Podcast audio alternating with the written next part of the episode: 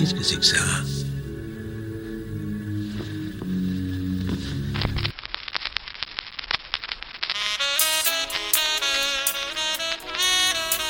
Non, non, non, non, non, non, non.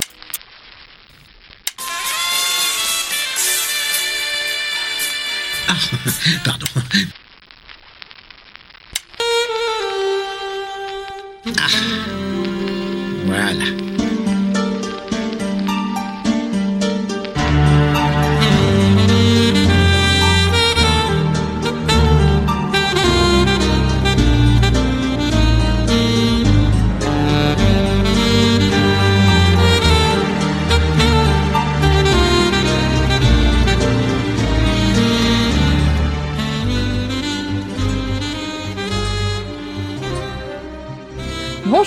Bienvenue pour ce premier épisode de la deuxième saison d'Agatha Christie. Et oui, notre podcast a un an. Joyeux anniversaire nous. Et un grand merci à tous nos auditeurs pour leur accueil et leur fidélité. Pour ceux qui nous découvrent aujourd'hui, nous sommes Greg et Delphine, et tous les mois nous vous présentons une œuvre d'Agatha Christie. Nous abordons sa bibliographie dans l'ordre chronologique de publication, et dans chaque épisode, nous vous proposons une présentation de l'œuvre, un résumé complet, un point sur la place de l'œuvre dans la vie de l'auteur, et pour finir les adaptations que nous avons trouvées. La semaine suivant l'apparition de l'épisode, normalement un concours en collaboration avec le livre de poche est à retrouver sur nos comptes Facebook et Instagram, et ça vous permettra de gagner un livre d'un futur épisode. Et comme pour chaque épisode, nous sommes accompagnés d'un invité. Aujourd'hui, nous recevons Louis. Bonjour Louis, qui es-tu? Et où nos auditeurs peuvent-ils te retrouver? Eh bien, bonjour, bonjour Delphine et Greg. Merci de me recevoir dans Agatha Christie. Je suis trop content de participer à ce podcast. Euh, moi, je suis qui Je suis un podcasteur euh, de l'enfer. J'en fais beaucoup. J'en ai même fait mon métier parce que du coup, je j'ai fondé il y a un an et demi à peu près le studio Flamboyance pour faire des podcasts plutôt pour les organismes publics et culturels. Mais si on peut me retrouver, j'anime un podcast sur le cinéma, par exemple, qui s'appelle Popcorn et Gredou ou un podcast sur le sommeil qui s'appelle Dormir. D'accord. Et pourquoi alors as-tu accepté de participer à cet épisode et quelle est ton histoire de manière plus générale avec Agatha Christie? Eh bien, euh, en fait, j'adore Agatha Christie. J'adore en soi la littérature euh, euh, policière au sens large, même un peu thriller ou uh-huh. mystérieuse, etc. Euh, je trouve ça très chouette. Euh, et Agatha Christie, c'est un peu un, classique quand même. Moi, c'était les bouquins qui traînaient chez mes parents euh, quand j'étais petit, enfin chez moi du coup, et, et, je tombais dessus. Et même si j'avais lu plutôt les grands classiques, euh, genre les Dix petits nègres euh, ou Meurtre sur le Nil ou choses comme ça, ou des aventures d'Hercule Poirot, je trouvé ça chouette. Et en, en discutant euh, avec Delphine, justement, euh, d'Agatha Christie et du podcast, etc., euh, je me suis remis à lire dans l'ordre les, les bouquins d'Agatha Christie pour pouvoir écouter les épisodes sans euh, me faire divulgacher euh, les intrigues. Et euh, du coup, je, je voilà, en, de fil en aiguille, je suis je, suis, je, me suis dit que ce serait vraiment très cool de participer à ce podcast parce que j'aime bien le podcast, j'aime bien Agatha Christie et je lis plein de choses super. Euh, voilà pourquoi j'avais envie d'être là. Eh ben, c'est cool. Super, ouais. Ça fait plaisir. Bah ouais, c'est quoi? C'est chouette. Euh, le premier Agatha Christie que tu as lu, est-ce que tu t'en souviens? Oui, c'était Les Dix Petits Nègres. Encore un. Il y a beaucoup de monde qui a commencé par le C'est vraiment, je pense, d'assez loin, en tout cas dans, dans le panel des, des gens qu'on a invités, celui qui a servi euh, d'initiation. Ouais, bah, je, je, suis pas complètement surpris parce que ça reste, il est pas très long, il est assez facile à lire, l'intrigue est très mystérieuse sans être outrancière. Enfin, je trouve que c'est tout le monde là, quoi. On en reparlera nous quand on le lira dans, quelques années. après, en général, les, les, les, classiques, on peut en dire ce qu'on veut, on peut aimer, ne pas aimer. C'est pas pour rien que c'est des classiques. Voilà. S'il y a des raisons pour lesquelles c'est des classiques, c'est qu'il y a quelque chose qui fait que ça fonctionne bien. Et mm, mm, donc, mm. Euh, ça se retrouve dans, dans pas mal de mains. C'est ça, ouais. Et qui te l'avait euh, conseillé? T'es juste tombé dessus par hasard ou c'est quelqu'un qui t'a dit euh, lis ça? Je je suis complètement tombé dessus par hasard. Je pense que j'avais quand même entendu ma mère en parler parce qu'elle devait le référencer. Parfois, ma mère, c'est une énorme lectrice de, de romans policiers pour le coup, euh, plutôt en mhm. contemporain. Mais donc, elle avait plein euh, d'Agatha Christie. Euh, on en avait plein à la maison et je pense que j'avais dû en entendre parler. Je trouvais le titre aussi assez intrigant. Je sais pas, ça m'a attiré comme ça et je suis arrivé à Agatha Christie de cette manière. D'accord. D'ailleurs, juste On a oublié, le titre a été modifié, c'est donc Ils étaient 10 maintenant. C'est vrai, autant pour moi. C'est pas grave. Donc super, je, je crois que t'es un des premiers invités qui a écouté tous les épisodes avant de venir.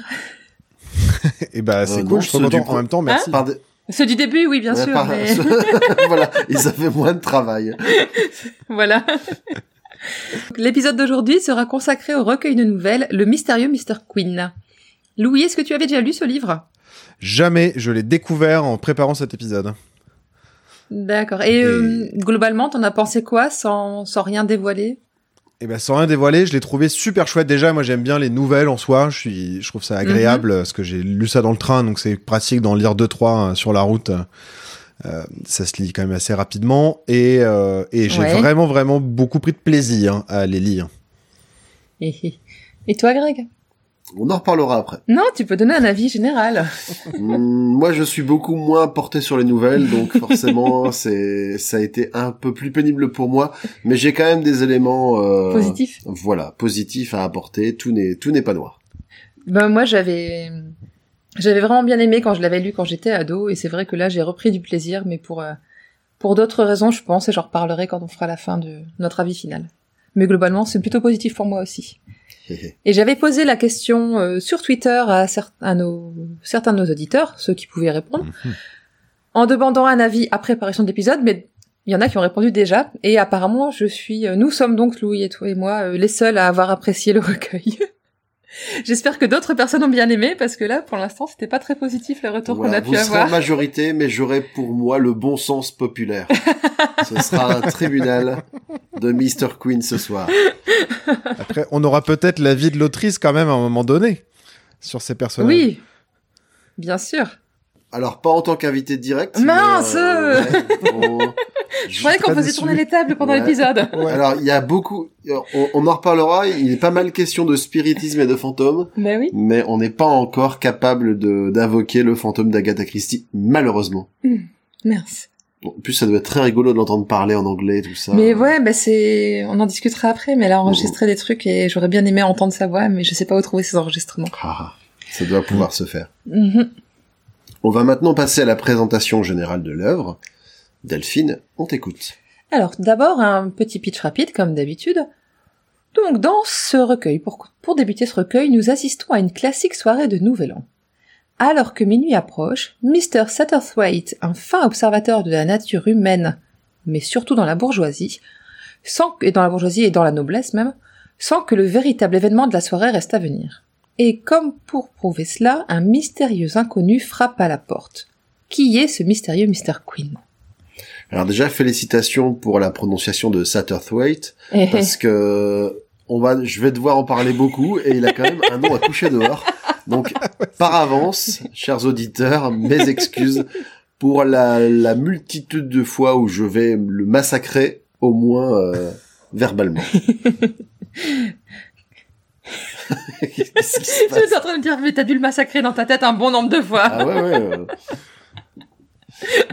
le Voilà, le on- Mr. Satterthwaite en question, Voilà, hein, pas ça. juste on son nom. l'appellera Satterthwaite, on l'appellera Satterthwaite. plein de trucs, Satterthwaite, euh, ça dépendra.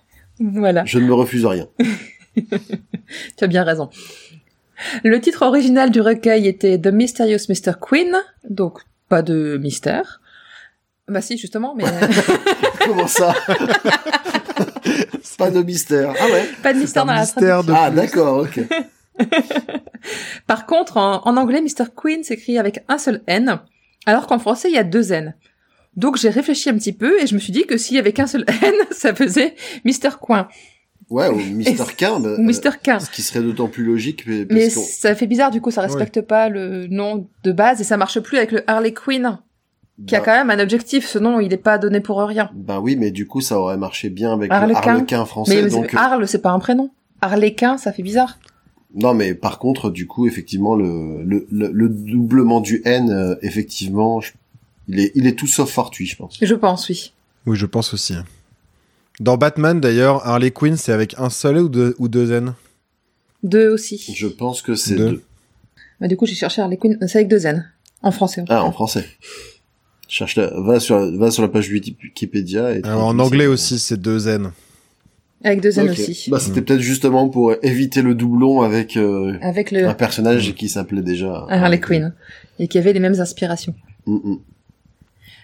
Donc ce recueil a été publié en 1930 à Londres aux éditions Collins et à New York aux, édi- aux éditions Dowd Maid and Company.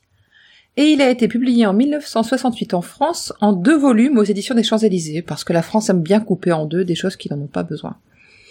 Donc le premier volume rois est de France, par exemple. Oui, voilà.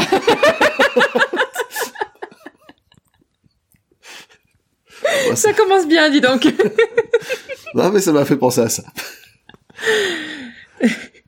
Donc le premier volume est intitulé Le mystérieux Mr. Queen et regroupe les nouvelles 1, 2, 3, 4, 5 et 11 du, du recueil d'origine. Et le second s'appelle Mr. Queen en voyage et comprend les nouvelles 6, 7, 8, 9, 10 et 12.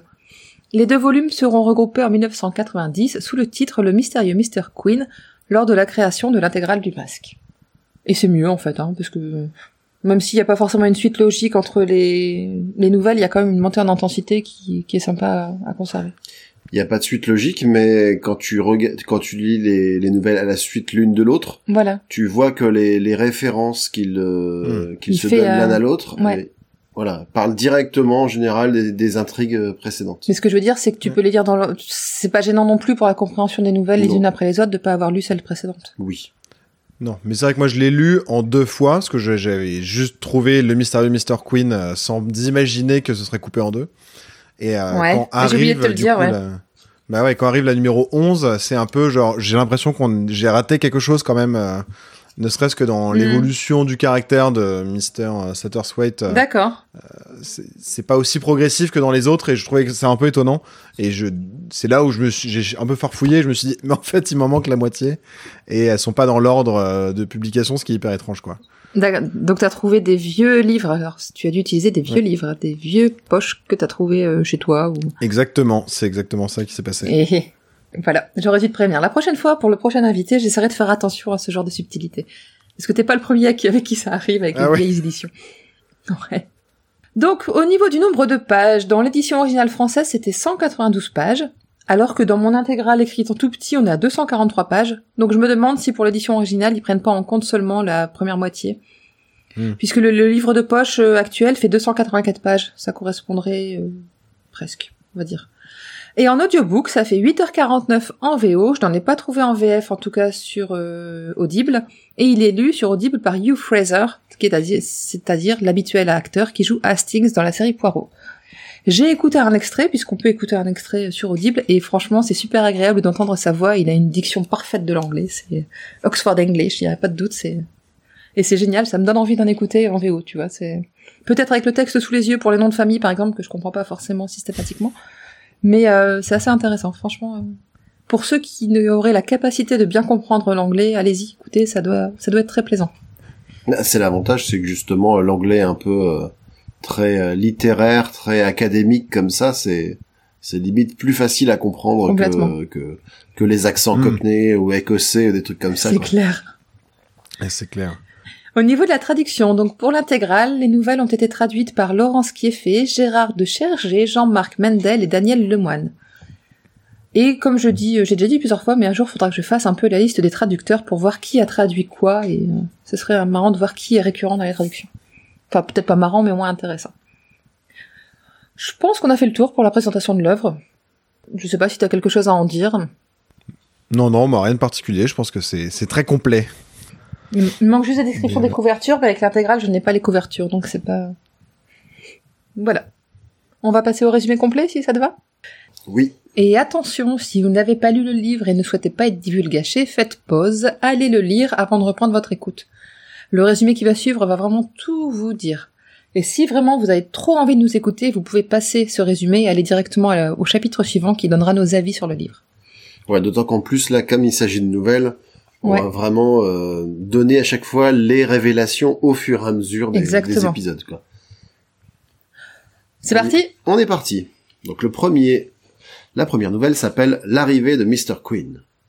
Dans une demeure anglais cossue, des amis de bonne famille célèbrent la nouvelle année. Il y a là notamment Mr. Satterthwaite, Satterthwaite, je savais que j'allais buter, un sexagénaire un peu indiscret. Mr. Alex Portal et son épouse Eleanor, une Australienne au charme fou, Conway et Evesham, propriétaires des lieux. Ils sont loin de s'attendre à la visite d'un voyageur égaré, semble-t-il, par le hasard d'une crevaison. Mais s'agit-il vraiment d'un hasard? Ah, ah. L'homme en Hmm. question, un certain, l'homme en question, un certain Mr. Queen, semble en savoir long sur cette demeure et sur un drame qui s'y est joué il y a dix ans de cela. Mr. Derek Capel, l'ancien propriétaire, s'y était suicidé, alors même qu'il avait annoncé à ses amis qu'il avait l'intention d'épouser une femme dont il était éperdument amoureux. Capperswaite reconstitue à l'aide de Mr. Queen, apparition presque mystique et omnisciente, les événements de la fatidique soirée. C'est qui Capperswaite Euh, c'est c'est Satterswaite parce que je dis D'accord. n'importe quoi. Bon, je remettrai. Mr. C'est son doppelganger. euh, Satterswaite. Mais non, mais de toute façon, j'ai dit, on aura droit à tout, hein. Euh, Capperswaite. En plus, là, on a euh, lu la même édition, alors il n'y a pas de problème de nom, non, normalement. voilà, c'est c'est comme si j'avais besoin de ça pour raconter n'importe quoi. Donc, il n'y a pas de souci. Et donc, euh, il parvient à déterminer que Capel avait causé l'empoisonnement d'un certain Mr. Appleton, voulant délivrer sa femme qu'il aimait d'un mariage malheureux. Le soir donc, il avait reçu un journal annonçant une exhumation du corps. Ayant vu par la fenêtre la présence en réalité fortuite d'un policier, alors selon les endroits, ils disent policier ou gendarme, ils disent Ouais. les deux, mais bon, un, un- un agent des forces de l'ordre, il s'était cru acculé et avait commis l'impensable. Alors que le policier était juste venu euh, parler d'un chien disparu. Exactement.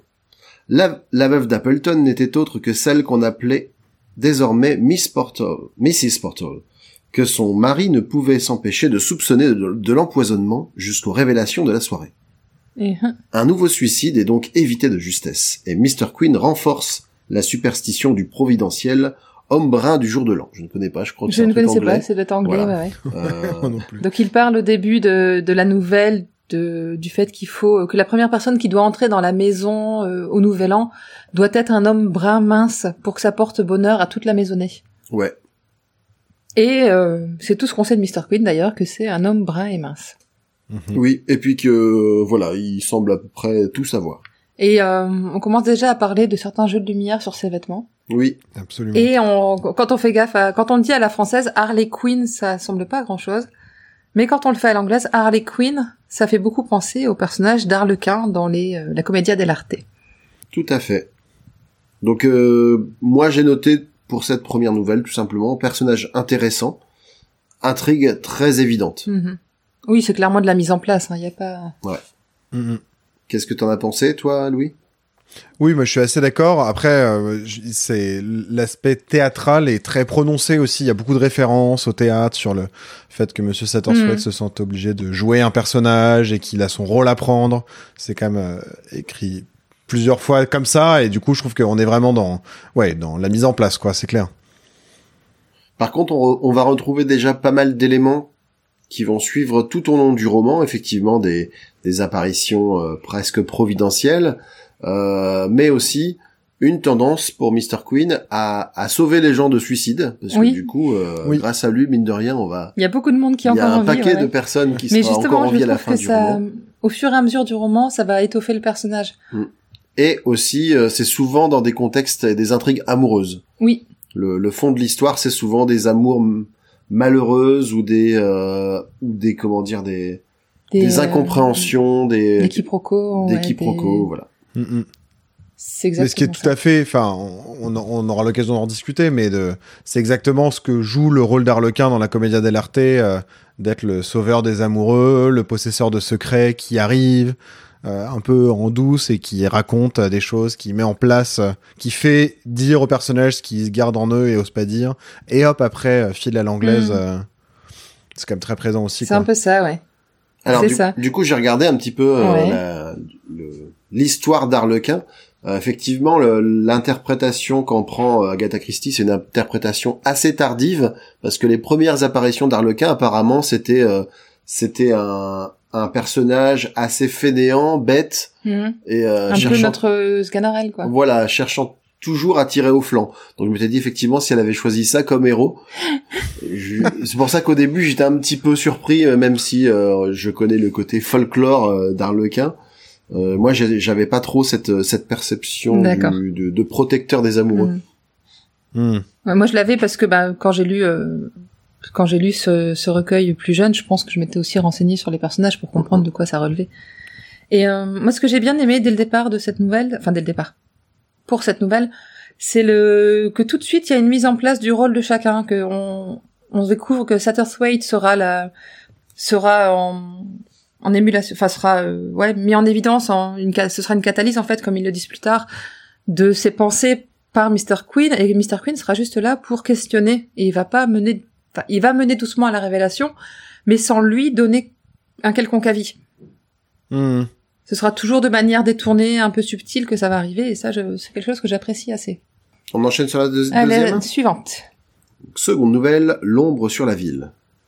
On retrouve donc Satterswaite, notre sexagénaire avide de grabuge mondain, qui est cette, fois chez les Hunkerton parmi d'autres invités. Tous redoutent l'orage qui s'annonce. En effet, sont également présents Mrs. Staverton, une chasseuse émérite, Mr. Richard Scott, lui-même grand chasseur et réputé son amant par le passé. Il est toutefois accompagné de sa jeune femme, Moira, ainsi que de son ami de toujours, John Porter. Ils logent tous dans cette grande demeure victorienne, dans laquelle passe pour séjourner un fantôme qui réapparaît sans cesse par le carreau d'une fenêtre du dernier étage. C'est ça, ouais, même quand la fenêtre est changée, Mhm. le la silhouette de ce personnage chapeauté à plumes apparaît. Ouais. Le drame tant redouté survient lorsque deux coups de feu se font entendre. On retrouve Mrs. Staverton tenant dans les mains un pistolet devant les corps sans vie de Moira Scott et de Jimmy Allenson, un jeune galant féru d'Égypte. Alors que la police vient d'arriver sur les lieux, Harley Quinn se présente également pour une histoire de tableau. Là aussi, y un tableau, oui. voilà, un hasard complet. Mhm. Satterswaite lui propose de réutiliser sa méthode qui, con- qui consiste, apparemment, à faire parler les témoins de choses qui les ont marqués, à les aider à prendre du recul. En interrogeant Satterswaite puis Hunkerton, il les aide à faire éclater la vérité. Le meurtrier est en réalité Richard Scott, qui, ayant surpris son épouse dans les bras d'Allenson, a décidé de les tuer en utilisant ses dons de tireur.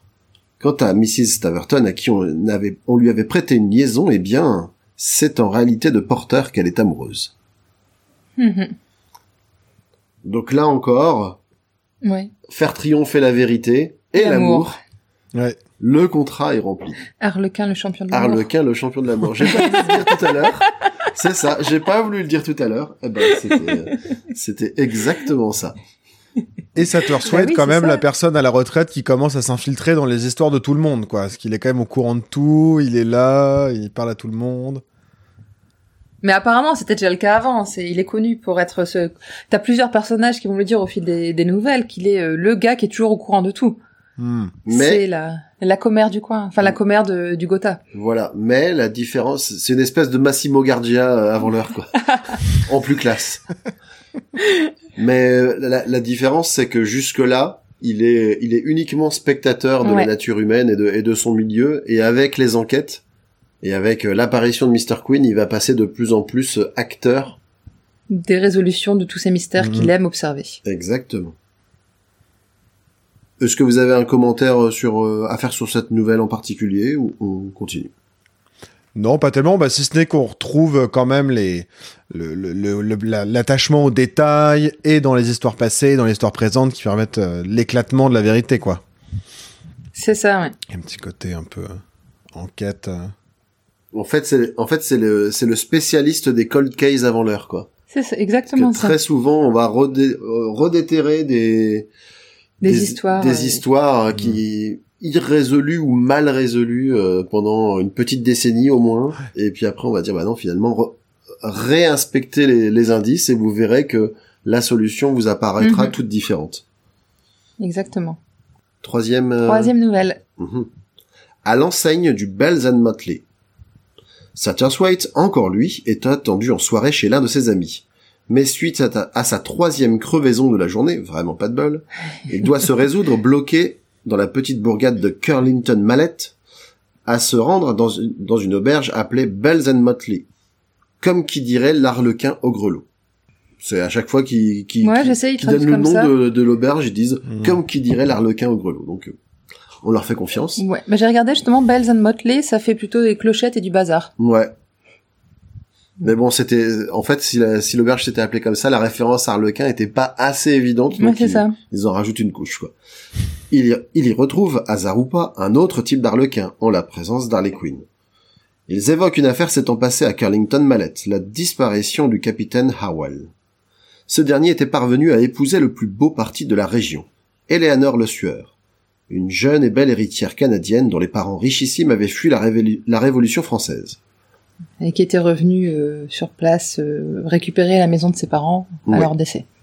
Le mystère entourant le capitaine s'était encore épaissi quand on s'était rendu compte qu'il avait semblé surgir du néant, personne ne sachant rien de son passé. On Mhm. avait alors pensé à un, un arnaqueur, mais il avait apparemment toujours refusé de toucher le moindre argent de sa riche épouse. On a pensé évidemment à un meurtre, et les soupçons se sont portés notamment sur le vieux Mathias, leur serviteur, qu'Arwell avait renvoyé, ou sur un certain Stephen Grant. À force de réinspecter les éléments, et là c'est encore plus fort parce que c'est même sans bouger de l'auberge, Sans bouger de l'auberge, Juste avec avec les- leur connaissance des connaissance détails de l'affaire. ouais. Et, euh, et l'aide de l'aubergiste qui a tout Oui. raconté et de sa fille. et de la fille ouais, qui, qui, qui était sur place. Sutterswaite et Quinn se rendent compte que la disparition du capitaine n'est peut-être qu'une supercherie, tout comme l'origine de la fortune de la jeune veuve, ainsi que son identité. Les deux hommes font le lien avec les Clondini, voleurs d'art français qui auraient pu imaginer ce stratagème pour détourner l'attention et écouler leurs marchandises, sous le prétexte du veuvage. Harwell serait le vieux Mathias lui-même, et en réalité frère de la fausse Eleanor. Il suffira de comparer les objets revendus par le sueur avec la liste des objets volés en France pour valider cette hypothèse que Sutterswaite se chargera de porter à Scotland Yard. Mhm. Ouais. Ouais.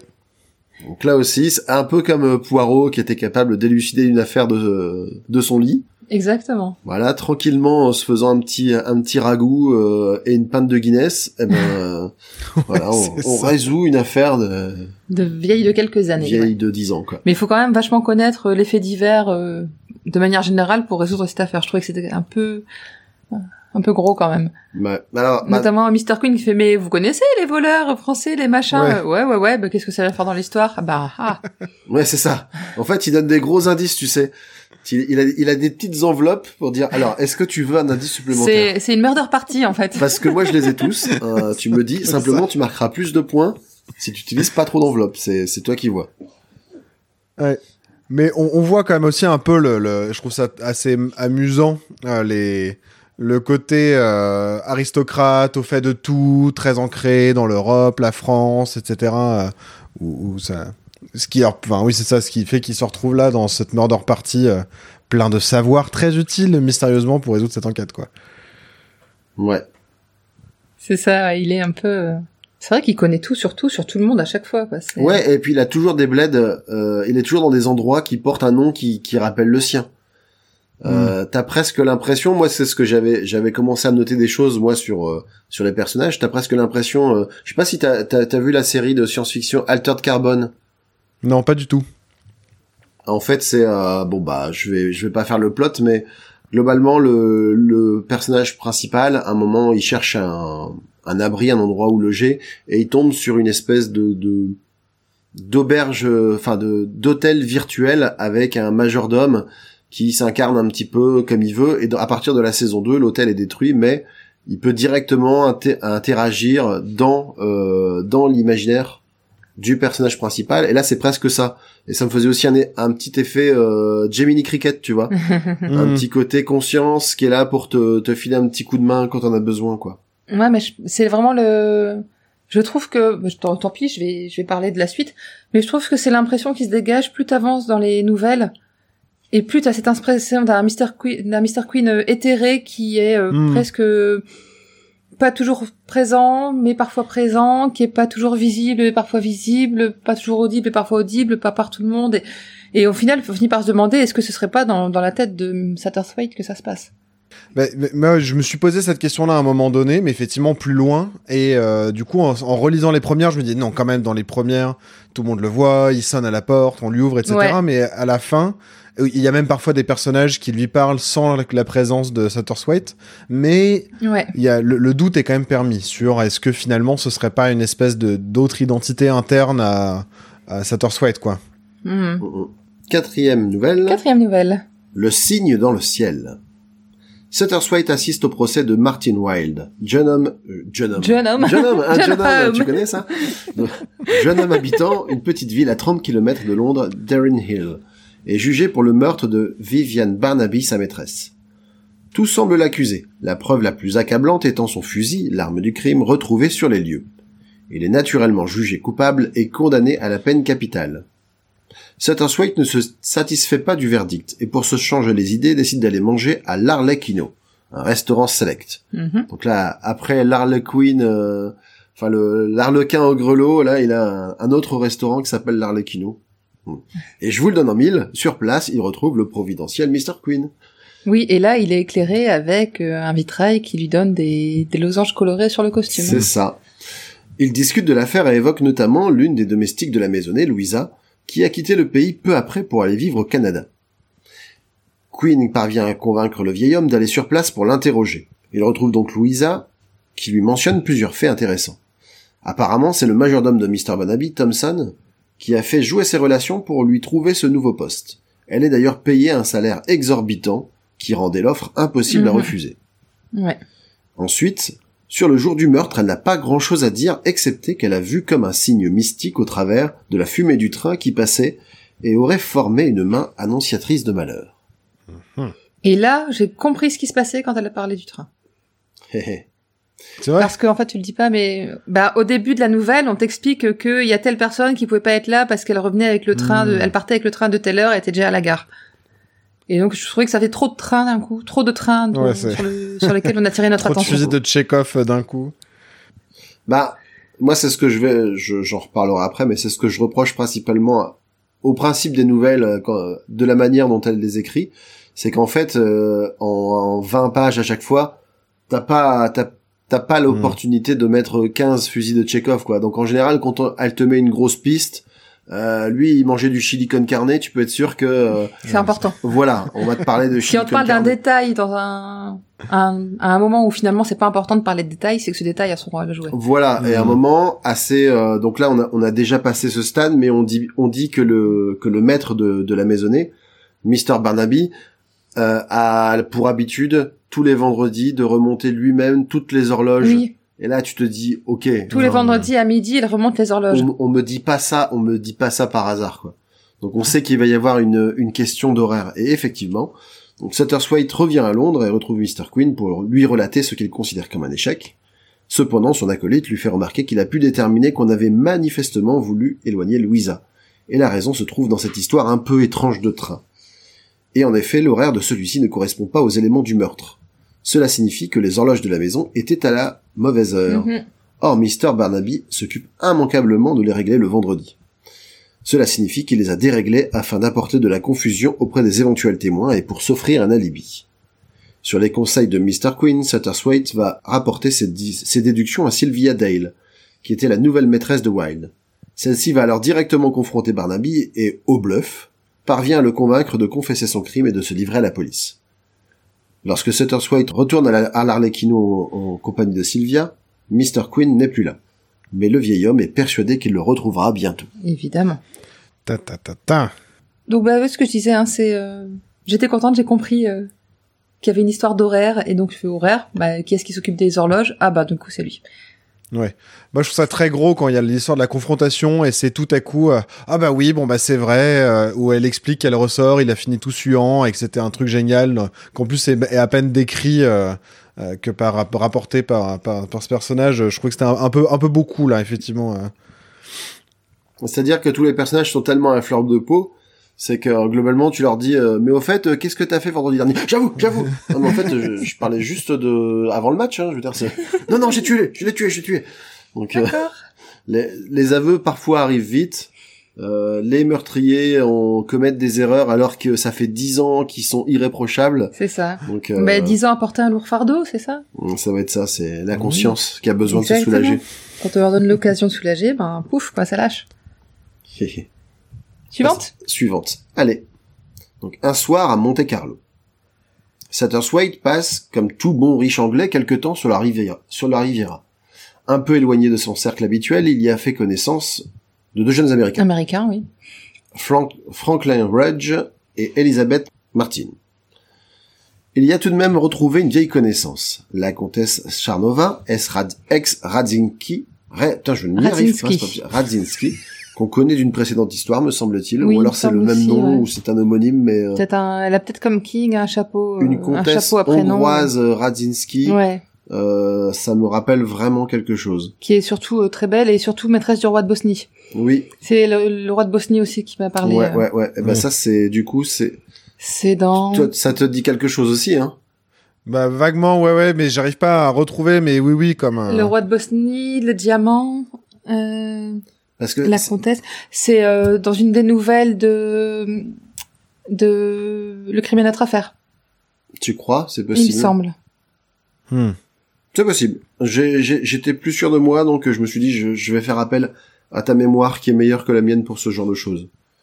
Et donc, comme tu l'as dit, euh, on, on l'a dit, euh, an- ancienne maîtresse du roi de Bosnie, et c'est d'ailleurs, et c'est et c'est une femme d'une grande élégance. Donc, Franklin est subjuguée par la, femme fatale hongroise, aux grandes dames d'Elizabeth.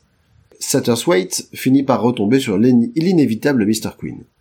Peu de temps après, ils passent tous sa soirée au casino, et tout se passe bien, surtout pour Satterswaite qui, qui empoche la mise. Mais alors qu'il est euh, vraiment en veine, contrairement à la comtesse qui a quasiment tout perdu, et alors qu'il est censé gagner une somme folle à la roulette, le croupier annonce Madame Sarnova gagnante. 5000 francs, il était censé gagner, je crois. 50 000 francs, 50 000 me semble-t-il. Ouais. Donc, outré, le vieux dandy ne dispose toutefois d'aucun recours. Et là, c'est c'est là où t'es content ouais. d'avoir des caméras de surveillance parce que Le croupier a raison. le croupier a raison, euh, t'as t'as gagné, il dit non, t'as pas, t'as t'as pas gagné. Les boules, quoi. Il retrouve un peu plus tard ses compagnons dans un club. Mr. Queen les y rejoint, accompagné du croupier, Pierre Vaucher. Oui, parce que là, ils ont décidé de, de faire un pari en disant qu'en ramenant des gens euh, croisés au hasard, les premières personnes qu'on croise, on finit toujours par arriver à un mystère à résoudre quelque part. Oui, c'est Et donc, comme de par hasard, euh, Mr. Queen va revenir avec le croupier, Satterthwaite va revenir avec euh, Elizabeth, je crois. On verra après. Enfin, ouais, un truc comme ça. Enfin, ils reviennent chacun avec un personnage différent qui vont permettre de mettre tout ça en... Oui, ça c'est en souhait, il arrive avec Elisabeth, ouais. au clair. C'est ça. Hein Ah, encore une Ouais. fois, c'est pas la première fois qu'on qu'on en parle, mais ça fait un petit peu quand même enquêteur holistique, quoi. Euh, Dirk Gently. Dirk Gently, voilà, cherchez le, cherchez le nom. Donc effectivement, tout ce petit monde se regroupe, et l'alcool aidant, les langues se délient, et le croupier commence à raconter son histoire. Enfin, il dit L'histoire d'un ami. Voilà, il connaît un gars, mais on comprend... Ouais, je connais un gars, il lui arrive Ouais, un ça, Voilà, c'est vraiment- on, on comprend assez vite. Ah, je que connais- c'est son moi, histoire. je connais un gars qui est super amoureux de toi, mais il ose pas te le dire comment il... Bref. Donc, alors jeune bijoutier, il avait rencontré une femme à la rue dont il tomba fou amoureux. Hélas, celle-ci ne l'aimait guère et le quitta au bout de deux ans à peine. Alors qu'ils étaient mariés. Voilà. Il parvint tant bien que mal à conserver son commerce, bien que noyant son chagrin dans l'alcool. Quelques années passèrent et un jour il reçut la visite de son ex-épouse, superbement vêtue. Mais celle-ci n'était apparemment venue que pour le narguer, selon ses dires. Et de repartir laissant le bijoutier au plus mal jusqu'à ce qu'il en perde sa boutique. Les événements de la vie faisant, il s'est retrouvé à, à faire la guerre, et après avoir été gazé, s'en allait ch- chercher du travail à Monaco, où il devint croupier. Hmm. Et le, le Hmm. rapport avec le gaz et le fait de devenir croupier, c'est juste qu'il avait besoin de l'air marin pour soigner ses poumons. Tout à fait. Il n'y a pas de, voilà, c'est, Il n'y a pas de lien de causalité de- entre les deux. direct. Et voici qu'il y a deux jours, il l'a, il la revit affublée du titre de comtesse et manifestement aux abois. Il confesse alors qu'il a eu pitié d'elle et qu'il lui a volontairement attribué les gains de Satterswaite. La comtesse, qui a assisté à sa confession, s'allume une cigarette avec l'argent gagné Ouais. et part, laissant ses compagnons médusés. Franklin réalise que la comtesse et les européennes en général sont bien trop compliquées pour lui, au grand bonheur d'Elisabeth. Quant à Pierre et la fameuse comtesse Charnova, qui sait ce que l'avenir leur réserve? Exactement. Mhm. Ça, je- alors moi Ouais. je, pense- je, je- pense que c'est une de mes préférées, parce que là il n'y a pas vraiment déjà de, de meurtre avec non, un truc à un- résoudre. C'est juste une histoire humaine avec euh, avec deux personnes qui se croisent. Et euh, au début, je, je trouvais la comtesse vraiment très euh, très machiavélique, très mauvaise par rapport à lui. Mais euh, à la fin de, de l'histoire, j'ai revu un peu mon jugement parce que même quand elle revient le voir pour le narguer, en fait, elle veut, elle vient pour l'étreindre et lui il la repousse en disant euh, ouais bah moi de toute façon je j'ai rien avec toi t'es en gros t'es mon ex-femme un truc comme ça. Un truc comme ça. Ouais. Et, euh, et en fait euh, je, me- je me demande si c'est pas par orgueil et qu'elle Mm. dit mais de toute façon j'étais venu juste pour te narguer je te déteste. Tu Bah, c'est d'avoir été, pour moi, c'est d'avoir été repoussée qu'elle a Ouais, réagi comme ça. C'est de la, plus Oui. pour se préserver qu'autre chose. Mais voilà voilà elle était pas Ouais, revenue l'ai- je l'ai lu comme ça aussi. ouais. spécifiquement pour le narguer au, dé- au départ. C'est l'excuse qu'elle Ouais. s'est donnée quand elle a vu qu'elle pouvait pas. euh, Et moi, j'ai bien aimé la, la discrétion du croupier, justement, qui la reconnaît, qui ne dit rien, mais qui voit dans son attitude qu'elle a joué ses derniers francs. Et Bah, c'est, justement ouais. pour ça qu'il décide d'attribuer le lot de Satterswaite, qui lui n'a absolument pas besoin d'argent, à sa femme qui est dans, qui est aux abois. dans son dans son attitude Ouais. et, et aussi dans euh, dans ses bijoux parce que en tant Mm. que bijoutier lui-même il capte Il tout de c'est suite oui. voilà que les bijoux qu'elle porte et qui sont qui font grand Les fameux effet diamants de, Ouais. du roi de Bosnie. d'ailleurs c'est c'est c'est pas le de c'est pas c'est pas le seul à ne pas être dupe parce qu'on parle d'un d'un juif au teint euh, au, au teint jaunâtre qui a qui, qui tique un petit peu un moment sur les sur les bijoux de la, de la- oui, de la encore un juif. elle aime bien euh, mettre des Bah, des juifs bijoutiers, des, quoi. des juifs des, des Ouais, juifs c'est- au, au teint maladif C'est avant les années 30. voilà voilà C'est voilà ça, c'est début des années 30, il n'y a pas de... On va Ouais. passer là-dessus. Ouais. Ouais, c'est ça. Mais je trouvais cool, je trouvais juste la résolution un peu, un peu facile euh, du fait de tous se retrouver comme par hasard euh, à cette table au même endroit et, et juste l'histoire se raconte et pouf, euh, c'est résolu. euh. Je trouve qu'il y a, il y a, il y a, il y a pas tellement d'efforts comme, comme dans les autres où il y a un semblant de- d'enquête. Là, il y a même pas d'enquête, quoi. C'est vraiment. euh, Bah, Moi, moi, c'est c'est- c'est là que j'ai commencé à attribuer des pouvoirs un peu surnaturels à Mr. Queen, de euh, savoir euh, comprendre ce qui se passe par un récit intermédiaire et de se dire il faut que je réunisse les personnes parce que c'est là que ça va faire. euh, et, et délier les langues. Parce ouais, que complètement, ouais. final- finalement, euh, dans 9 fois sur 10, euh, une personne détient la vérité euh, et ne la dit pas, et c'est ce qui fait que, globalement, on se retrouve dans, dans une situation particulière, quoi. Mhm. Mais, mais après, je te, re- je te rejoins, de, comme je disais, le, le, le le fait d'avoir des nouvelles comme ça. En fait, quand on te donne la solution tout de suite, t'es un peu comme, euh, t'es un- peu comme si t'étais un élève en train de faire tes devoirs et puis que ta maîtresse, euh, elle te donne un exercice et puis au bout de 5 secondes, elle te dit mais non, c'est ça la réponse. Tu vois, t'as t'as- t'as pas vraiment le temps de réfléchir par toi-même. Que qu'on te dit bah oui bah t'as t'as t'as une demi page de suspense et puis on, ça, te, ouais. on te balance le truc quoi. Mais ça fait penser, moi, un peu, je sais pas si vous connaissez cette BD qui s'appelle Green Manor de Fabien Vellman et Denis euh, Brodet, peut-être? Non, pas Non, du tout. ce C'est une BD pareil, c'est une BD d'histoire courte, euh, une BD franco-belge de qui se passe au 19e siècle en Angleterre et c'est des histoires d'aristocrates euh, un peu mystérieuses. C'est et l'ambiance est hyper euh, chouette et travaillée et que souvent ça rappelle justement un peu Agatha Christie ou Conan Doyle ou des choses un peu comme ça.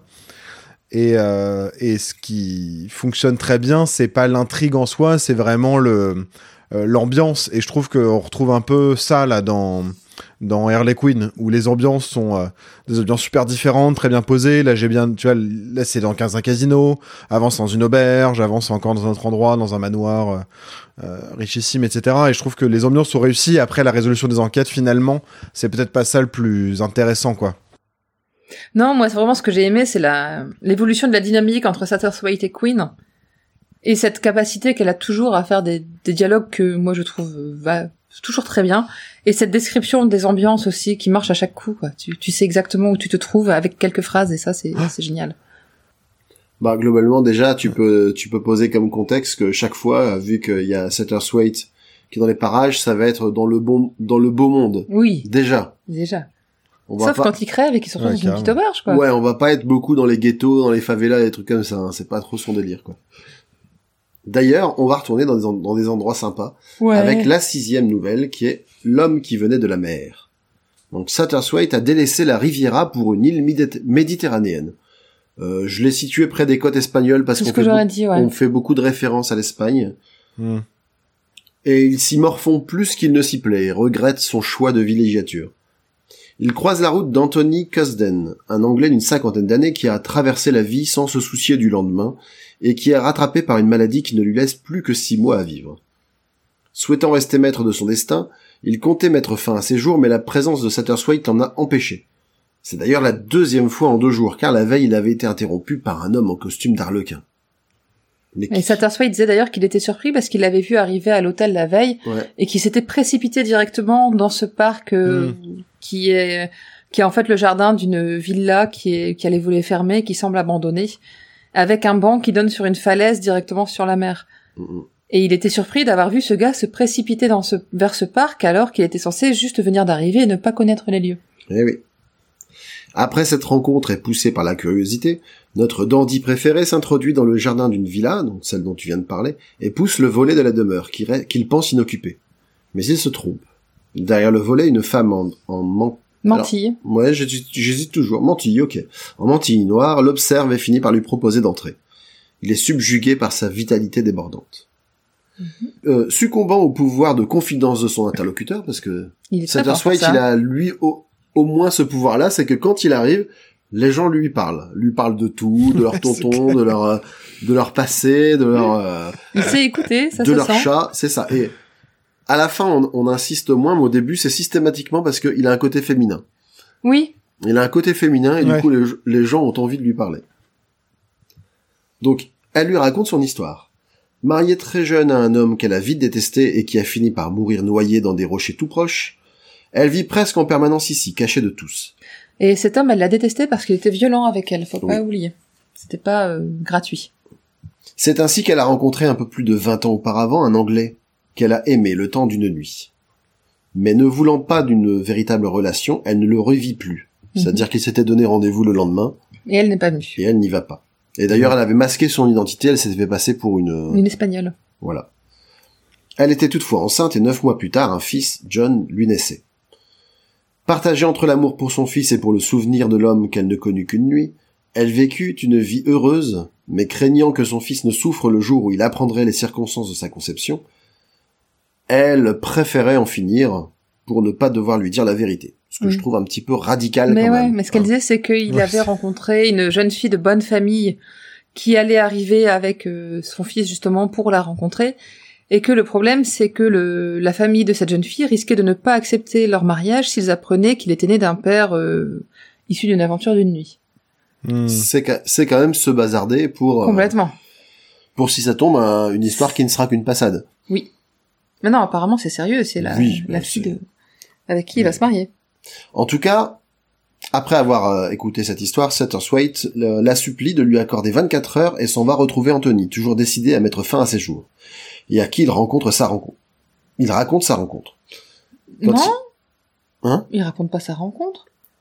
Euh, Il lui dit... euh, C'est Anthony qui lui raconte que quand il était venu cette première fois, Oui, pardon. il avait poussé les volets de la maison et il avait... phrase euh, qui n'est, pas. Voilà. Et quand, c'est juste, il est, il, il ne fait qu'évoquer la demeure au volet fermé. Et du coup, Cosden, euh, peine à le croire et va vérifier de lui-même. Le lendemain, lorsque Satterswaite s'approche de la maison Et non, en c'est. Satterswhite qui lui dit euh, mais euh, faites-moi confiance, euh, vous savez pas ce qui vous attend Allez-y, là-bas, mais faites-moi confiance, allez voir dans cette euh, cette ville-là, Ouais, ouais. ouvrez le volet d'en bas et quand il lui dit mais ouvrez le volet d'en bas, là Anthony tique en disant euh, vous êtes sûr? Et il fait oui oui, c'est je suis sûr, ouvrez ce volet-là et vous allez voir euh, vous allez avoir une bonne raison maintenant de ne plus vous suicider.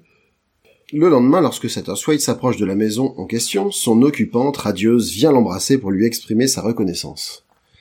Il lui a permis de retrouver l'homme qu'elle n'avait jamais cessé d'aimer, et elle compte bien profiter de lui encore bien plus de six mois. D'autant Mhm. qu'Anthony s'est découvert un fils qui lui avait toujours manqué. Ému de cette conclusion, Satterswaite rencontre non loin Mr. Queen, qui se lance dans des considérations métaphysiques sur l'amour, la transcendance de la mort, et semble vouloir éclairer d'un jour nouveau le rôle du mari noyé, peut-être un homme aimant mais plein de remords. Ouais. J'ai trouvé ça un peu bizarre, par Ouais, contre, c'est- ce truc- cette Mais, conclusion en disant mais je pense que c'est pour amener peu à peu vers ce personnage qui serait un la rédemption. Un peu, ouais c'est ça un ange par rédempteur ou quelque chose comme ça tu vois c'est Ouais. un- Hmm. Mais surtout, j'aime beaucoup ce côté, bah, bah il vient d'où? Il, Je suis devant l'entrée du jardin, je l'ai pas vu rentrer, Ouais, il ouais. était pas là, et d'un seul coup, il apparaît. Puis quand il s'en va, bah vous partez par où? Bah par où je suis venu, et pouf, il marche, et hop, euh, la falaise, et il disparaît. Vers les rochers, là. Ouais. Ouais. Il fait comme dans toutes les, comme dans toutes les séries américaines où quand t'as des histoires d'espionnage comme ça, le, le, le mec il parle à quelqu'un, il se retourne deux secondes et puis quand il bah même pas, parce que quand là, il se retourne, euh, l'autre est plus là quoi. Tu dis, là, Sa- Satterswhite le voit s'avancer vers la falaise. mm, Ouais, ouais, tout à fait. Et je disais oui. d'ailleurs qu'on pouvait visiter cet endroit euh, Ah oui parce que La Paz c'est un- sur les îles Canaries D'accord. et que la villa existe et il y avait euh, la haie euh, qui est mentionnée, l'allée de haie euh, qui est mentionnée. Alors elle, elle a été déplacée, mais on peut voir la villa avec la vue sur la mer, etc., qui est toujours euh, debout et qu'apparemment euh, c'est possible de se projeter à quoi ça peut ressembler. euh, Ah, trop bien. Queen qui va vers la falaise et qui disparaît, quoi. Ouais. Ah, trop bien. Donc c'est bien dans les îles Canaries, tu vois. Il est espagnol, t'as raison. Mm, mm. Ah, c'est chouette ça.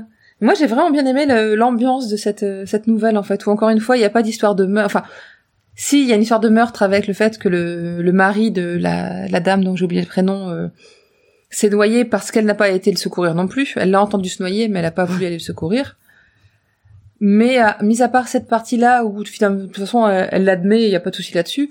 Il y a toute une partie euh, nostalgie, souvenir, et les deux nostalgiques qui étaient tous les deux prêts à mourir à cause de cette nostalgie se- vont se retrouver ensemble et finalement tout va bien finir. Et qui, et qui était genre à, à quelques dizaines de mètres l'un de l'autre, quoi. C'est ça. Et c'est, Mmh. j'ai vraiment bien aimé ce, le petit coup de pouce euh, apporté pour Mmh. euh, une résolution. Ouais. Moi, je trouve aussi personnellement que ces histoires-là sont plus intéressantes que les meurtres, Oui. qui de toute façon, comme ils sont résolus Ouais. en, en deux coups de cuillère à peau, il n'y a pas vraiment de- de- d'intérêt à chercher, quoi. Ouais, ouais, c'est clair. Et puis bon, le petit côté moraliste, c'est un côté un peu conte, quoi. Avec aussi une petite morale de, euh, finalement, quand on est jeune, on est un peu idiot, mais avec la maturité, on s'aperçoit que les choses sont pas si graves qu'elles ne peuvent paraître, et euh, et il y a une résolution un peu heureuse à tout ça. euh. Oui, Oui. c'est clair. Et je trouve que ça correspond plus, du coup au personnage d'Arlequin tel que Christy le- l'utilise en fait. Hmm. Nouvelle suivante? Allez, la huitième. Ou la septième Septième. La- Septième. La, voix dans les ténèbres. Nous sommes à Cannes. Enfin, pas nous, mais eux. Et Lady Strangely, une dame aussi âgée que remarquablement conservée, demande à son vieil ami Satterthwaite de venir en aide à sa fille Marjorie, restée non loin de Londres dans leur demeure d'Abbotsmead. Cette dernière, bien que jeune femme passant pour être posée et raisonnable, lui a écrit pour dire qu'elle est persécutée par un fantôme. Lady Strangely a un parcours assez incroyable. Mariée quatre fois et potentiellement bientôt cinq, vu son penchant pour les hommes qui pourraient être ses petits-enfants, elle a également survécu à un naufrage qui a vu disparaître sa sœur aînée. Sa Satterthwaite, sœur jumelle, non? Sa sœur aînée? C'est sa sœur aînée parce que... D'accord. Pour moi, c'était sa jumelle. mais- Bah non, parce que c'est par, par la disparition de sa sœur aînée que qu'elle devient Ah oui, elle, qu'elle devient héritière, oui, donc sa sœur aînée. Ouais. oui. Bon, Satterthwaite est sceptique, mais il prend bientôt le train pour l'Angleterre, train dans lequel il retrouve Mr. Queen, qui compte loger de nouveau à l'auberge Bells and Motley, se trouvant non loin de la demeure où son ami se rend. Le monde est vraiment petit quand même. Une fois sur place, Satterthwaite se voit relater les faits. Marjorie entend depuis quelque temps des voix C'est lui la indiquant- voix dans les ténèbres. Ouais, c'est ça, des, des voix lui indiquant qu'elle doit rendre ce qui a été volé. Et tout récemment, elle a senti la pointe d'une lame se poser sur sa gorge dans la nuit. Sa domestique Clayton lui dit qu'elle a senti, elle aussi, euh, avoir été frôlée par quelque chose de non humain. Quand elle est venue la secourir, qu'elle a entendu ses cris. Ouais, Euh, sachant que Clayton est dans la famille depuis très longtemps. très longtemps. C'était là déjà la, la domestique de, la- de sa mère. Oui, Et on la garde plus par nostalgie que par efficacité de son travail, je pense. exactement. Une séance de spiritisme voit apparaître, via une médium, un esprit. Celui de Béatrice Baron. D'a- D'abord, il y a un Indien. Ouais. On sait pas trop ce que ça vient faire là, hein, mais... euh, C'est pour noyer le poisson. Il y a un Indien qui parle petit Indien, comme euh, comme de bien entendu, et donc un autre esprit qui est celui de Béatrice Baron, sœur noyée de Lady Strangely. Satterthwaite teste les connaissances de l'esprit en parlant de souvenirs d'adolescence communs, mais ce dernier répond de manière stupéfiante. Oui. L'histoire de bateaux euh, renversés. de bateaux et d'Italiens euh, voilà, qu'ils qui, avaient appelé... euh, qui s'appellent Barcalo alors qu'ils s'appelaient Barcoli ou quelque chose C'est comme ça, ça. ouais. Et il- apparemment, il y avait que euh, Satterthwaite qui connaissait les sœurs quand elles étaient petites avant la- avant l'accident, et les sœurs justement qui sont au courant de ce de cette anecdote dans dans le dans l'assistance. Il apprend un peu plus tard que Lady Strangely a été retrouvée morte dans sa baignoire. Mhm. Mystérieux. Décontenancé, Satterthwaite part rejoindre son ami Mr. Queen à l'auberge, lui demandant son aide. Ce dernier lui explique qu'en réalité, il se débrouille souvent seul et très bien. D'ailleurs, c'est ce qu'il fait à peu près tout le temps. En repartant, il réalise alors quelque chose qui le tracassait. Alice Clayton, la vieille domestique qu'il connaît elle aussi depuis son enfance, a bien trop changé par rapport à son souvenir. Oui. Il s'agit en réalité de Béatrice, qui a probablement perdu la mémoire lors du naufrage et dont la sœur a caché la survie, la faisant passer pour la servante décédée afin d'hériter de tout. Voilà. Et ce qui lui met la, la puce à l'oreille, c'est que dans, quand il se souvient des, euh, quand il se remémore les événements avec euh, Monsieur Barcalo, il se rappelle de Clayton avec ses grands yeux bleus qui étaient tout étonnés de, de la blague que faisaient ses Hmm. maîtresses. Et là, il dit c'est bizarre parce qu'elle a des yeux bruns maintenant, Clayton. C'est pas possible de changer comme ça. Il y a ça aussi, et puis une grosse euh, cicatrice qu'elle a, euh, qu'elle a au niveau de la tête euh, lors du naufrage. Mhm. Elle a percuté je- le bastingage ou un truc comme ça, et il se dit bah du coup ça peut être une amnésie. Bah ouais. Et donc Béatrice a dû finir par se souvenir et a décidé de faire disparaître sa sœur et sa nièce. Hélas, lorsqu'il va la voir dans sa chambre de bonne pour la confronter, celle-ci est décédée d'une D'une crise crise cardiaque. cardiaque. Alors celle-là, je crois que c'est la pire de toutes. Euh, franchement, moi j'ai mis, j'ai noté, c'est la pire histoire. La mort de Lady Machin. Alors du coup, on sait pas trop parce que normalement la servante elle est censée être toute seule. Donc comment la comment la, la vieille à Cannes elle, elle finit par mourir? Mais elle meurt pas à Cannes. Elle était revenue. La vieille elle était. La Mais oui, il a dit machin. Elle était revenue voir sa fille parce qu'elle était quand même inquiète. D'accord. D'ailleurs, c'est rigolo la relation entre la mère et la fille. Oui, c'est, euh, c'est, c'est vache. Ouais. Voilà. Euh, le médium, parce que c'est la, c'est par la voix du médium qu'elle parle, euh, que, que par, qui est censé parler l'esprit. Ouais. Et comment du coup, euh, Ouais. et comment le médium connaît l'histoire de Bah Barcoli c'est apparemment c'est un médium qui était. euh, Il me semble que c'est Clayton qui a fait venir la médium. Donc après, elle peut l'avoir payé pour. Bah, parler c'est ce comme que je me suis dit. Euh, Mais cette histoire de complice. Barcalo. euh, Une complice. Peut-être qu'Aurélien Satterswhite euh, parlait de ça, j'en sais rien. mais mais- ouais, mais il, du y a, coup, il y a trop de choses de pas claires. Comment tu clair. peux savoir que, Que- va t'interroger sur ce truc-là quoi. Surtout que Satterswhite a refusé à la base de participer à la séance. Voilà. Et puis à la fin, euh, le meurtrier qui est sur le point d'être appréhendé et Pouf, qui a fait une crise cardiaque, c'est quand même vachement pratique quand tu sais pas comment euh, terminer l'affaire quoi. C'est ça. Donc là, j'ai trouvé que c'était vraiment, euh, c'est plus, c'est plus une histoire cousue de fil blanc, c'est, c'est de la corde, quoi. Ouais. Non, en plus, l'histoire, c'est un peu n'importe quoi. Le coup, effectivement, de la sœur qui est amnésique après le bateau et qui... euh, Enfin, ça, c'est, c'est, c'est, tout est gros tout le temps. Euh, Je trouve que y a... ça prend pas vraiment, quoi. Bah pour le coup, ouais, c'est ça, c'est, c'est, Ouais, vraiment, c'est ça. c'est vraiment une, euh, un enchaînement de clichés, je trouve. Mm, mm. Allez, on espère que la suivante sera un petit peu mieux. La 8, donc la beauté d'Hélène. À l'opéra, Sutterswaite assiste en compagnie de Mr. Queen, rencontré par hasard, à la Entre guillemets, par hasard. Ah, je mets toujours des guillemets, mais de toute façon, c'est à chaque fois, c'est ah bah tiens, vous êtes là. Ça se demandait. Ah bah moi, mais si j'étais lui, moi, je me, tu sais, je me retournerais dans la rue pour dire, je suis encore ce con, c'est pas possible, quoi. En fait, c'est c'est un stalker, le Mr. Queen, quoi. Tu sais, je- J'irais chez les flics en disant, il y a, il y a un gars insupportable, trop chelou, en plus il disparaît, il apparaît tout le temps. Bref. Donc ils assistent ensemble à la performance exceptionnelle de, alors il a un nom assez, euh, Yo Bim. Joachim. Ouais, je sais pas, il y a un- normalement il y a un S en plus, donc euh, voilà. Euh, Ah ouais un, un ténor prodige qu'on compare déjà à Caruso malgré son jeune âge. Joachim, alors? Pendant l'entracte, il est subjugué par la beauté d'une des spectatrices, une beauté qu'il qualifie de statue grecque. Il retrouve un peu plus tard dans la couloir cette, ce- cette dernière en grande conversation avec un homme, conversation interrompue par un troisième larron. Alors que Satterswaite regagne sa voiture où l'attend Masters, son chauffeur, et que Mr. Queen a décliné sa proposition de repartir avec lui, lui indiquant qu'il allait avoir un rôle à jouer très bientôt, il assiste à une dispute entre les trois jeunes gens, vus plus tôt. L'un des hommes est frappé par l'autre, et euh, Sati, je vais l'appeler Sati, j'ai mis un petit diminutif parce que... Sati, alors. Sa-. Oh, voilà. Non mais je le dis à, à l'anglaise, tu vois. Sati. Propose à la jeune femme de la raccompagner. Elle se présente sous le nom de Gillian West. Son ami, avec qui euh, elle a été vue au début de la soirée, était Philip Hisney, et le troisième était Charlie Burns. Donc, le lendemain, il recroise Gillian et Charlie, qui ont l'air heureux. Dans un parc, ouais. Ouais, elle lui annonce leur fiançailles. Ça va très vite. Hmm. Donc, invitée chez la jeune femme le jeudi suivant, elle lui montre les cadeaux que Philippe, par rancunier, lui a fait pour son mariage prochain. Un phonographe tout d'abord, et une jolie boule de verre décorative ensuite. Il lui a demandé en souvenir de l'anniversaire de leur rencontre, d'écouter la musique seule chez elle le soir même. Demande troublante s'il en est. Pour un spectacle du fameux Joachim, euh, Ouais. le, Ouais, c'est ça. le gars à la voix Mais cristalline. déjà, tu dis, enfin, déjà, c'est une Le demande. c'est- fameux ténor. je, suis- je, je suis passé complètement à autre chose. hein. Vas-y, marie-toi, je m'en fiche. Par contre, si tu peux passer une soirée euh, rien qu'en pensant à moi avec des objets que je t'ai offerts, euh, ça me ferait très plaisir. Hein? Mais non.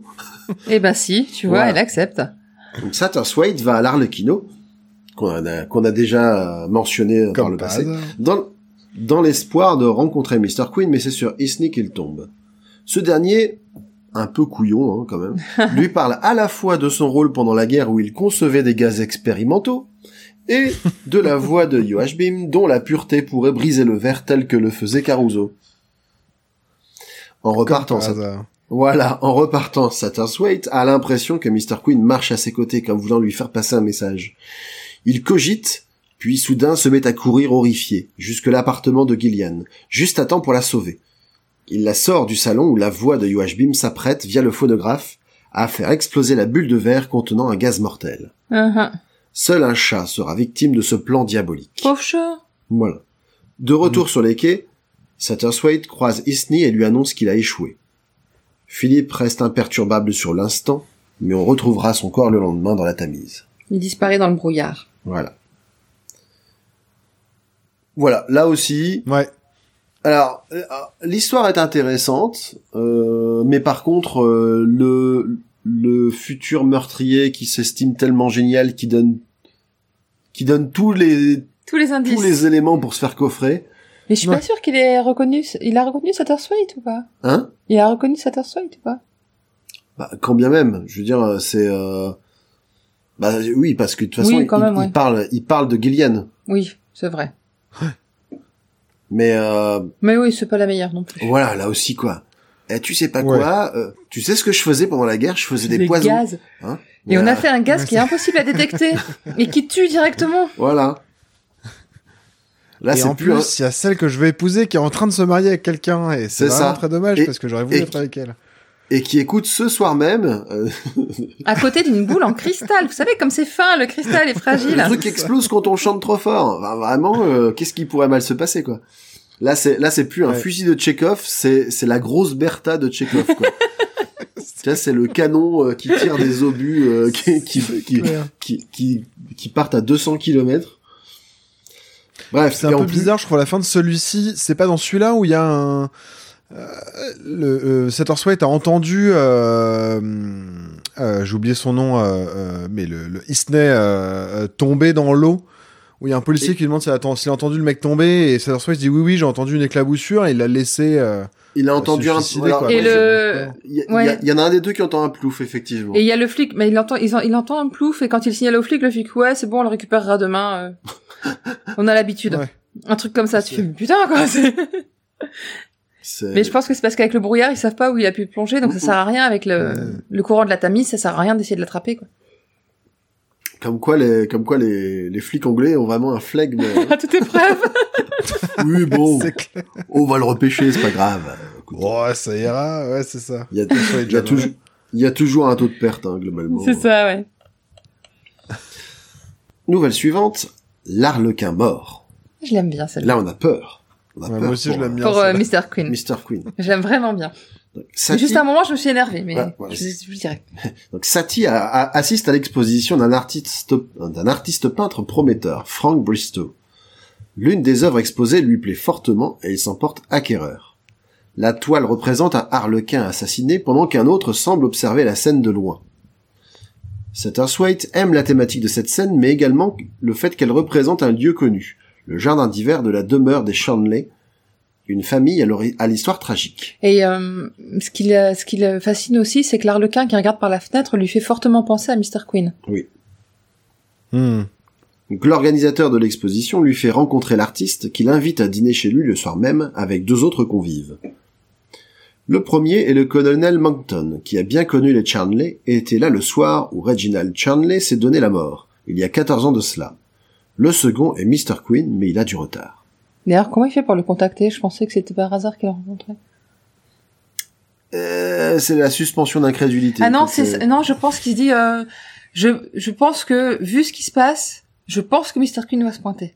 Je Ah pense ouais, que c'est plus dans ce sens-là que ça marche. Lui, il laisse carrément une place à table. euh, Voilà, c'est ça. C'est la, la place du mort euh, quand on est très. Je m'étais pas posé cette question, mais t'as t'as raison. C'est peut-être euh, maintenant il se dit, de toute façon, euh, il va se pointer. Je pense que c'est ça. Il se... Je me demande même s'il dit pas un Mm. moment où euh, c'est tellement bizarre cette histoire qui va venir, quoi. C'est pas possible. D'ailleurs, il a toujours du coup son, sa- les, les gâteaux préférés de Mr. Queen dans son armoire. Évidemment. Voilà, c'est euh, c'est un peu comme euh, la, la, la Il n'y a pas des gâteaux qui s'appellent ça y- Non, il y a des bonbons. Il a des sucettes c'est Pierrot et des bonbons. bonbons Il y a arlequins. des- Donc c'est la Miricorée, tu vois. Il vient toujours au moment avec avec son pain et ses arlequin croissants. Bref. Le dandy, euh, donc, euh, donc Satterthwaite en profite pour faire connaissance avec Bristow, qui est cordial sans être amical. En général, il, il est assez laconique dans ses réponses. Mm. Il parle assez peu de lui. Tout juste évoque-t-il le souvenir d'une femme dans le train dont il est tombé amoureux. Tout en disant qu'il sait pas si euh, s'il la rencontre. Il a, il est tombé amoureux d'elle parce qu'elle avait l'air d'être complètement, euh, comment dire, dépossédée d'elle-même. Mais, euh, Froide, glaciale. glaciale, comme s'il lui était arrivé un événement, mais euh, incroyable et qu'elle ne s'en était pas remise. Et qu'il pensait que s'il la rencontrait, ce serait plus la même impression et qu'il y avait des chances que euh, ce sentiment euh, disparaisse euh, à la prochaine rencontre. Mais voilà qu'on sonne. Et alors qu'il s'attend à voir Mr. Queen, Satie voit devant lui une certaine Aspasia Glenn, comédienne réputée qui a la réputation de toujours obtenir ce qu'elle veut.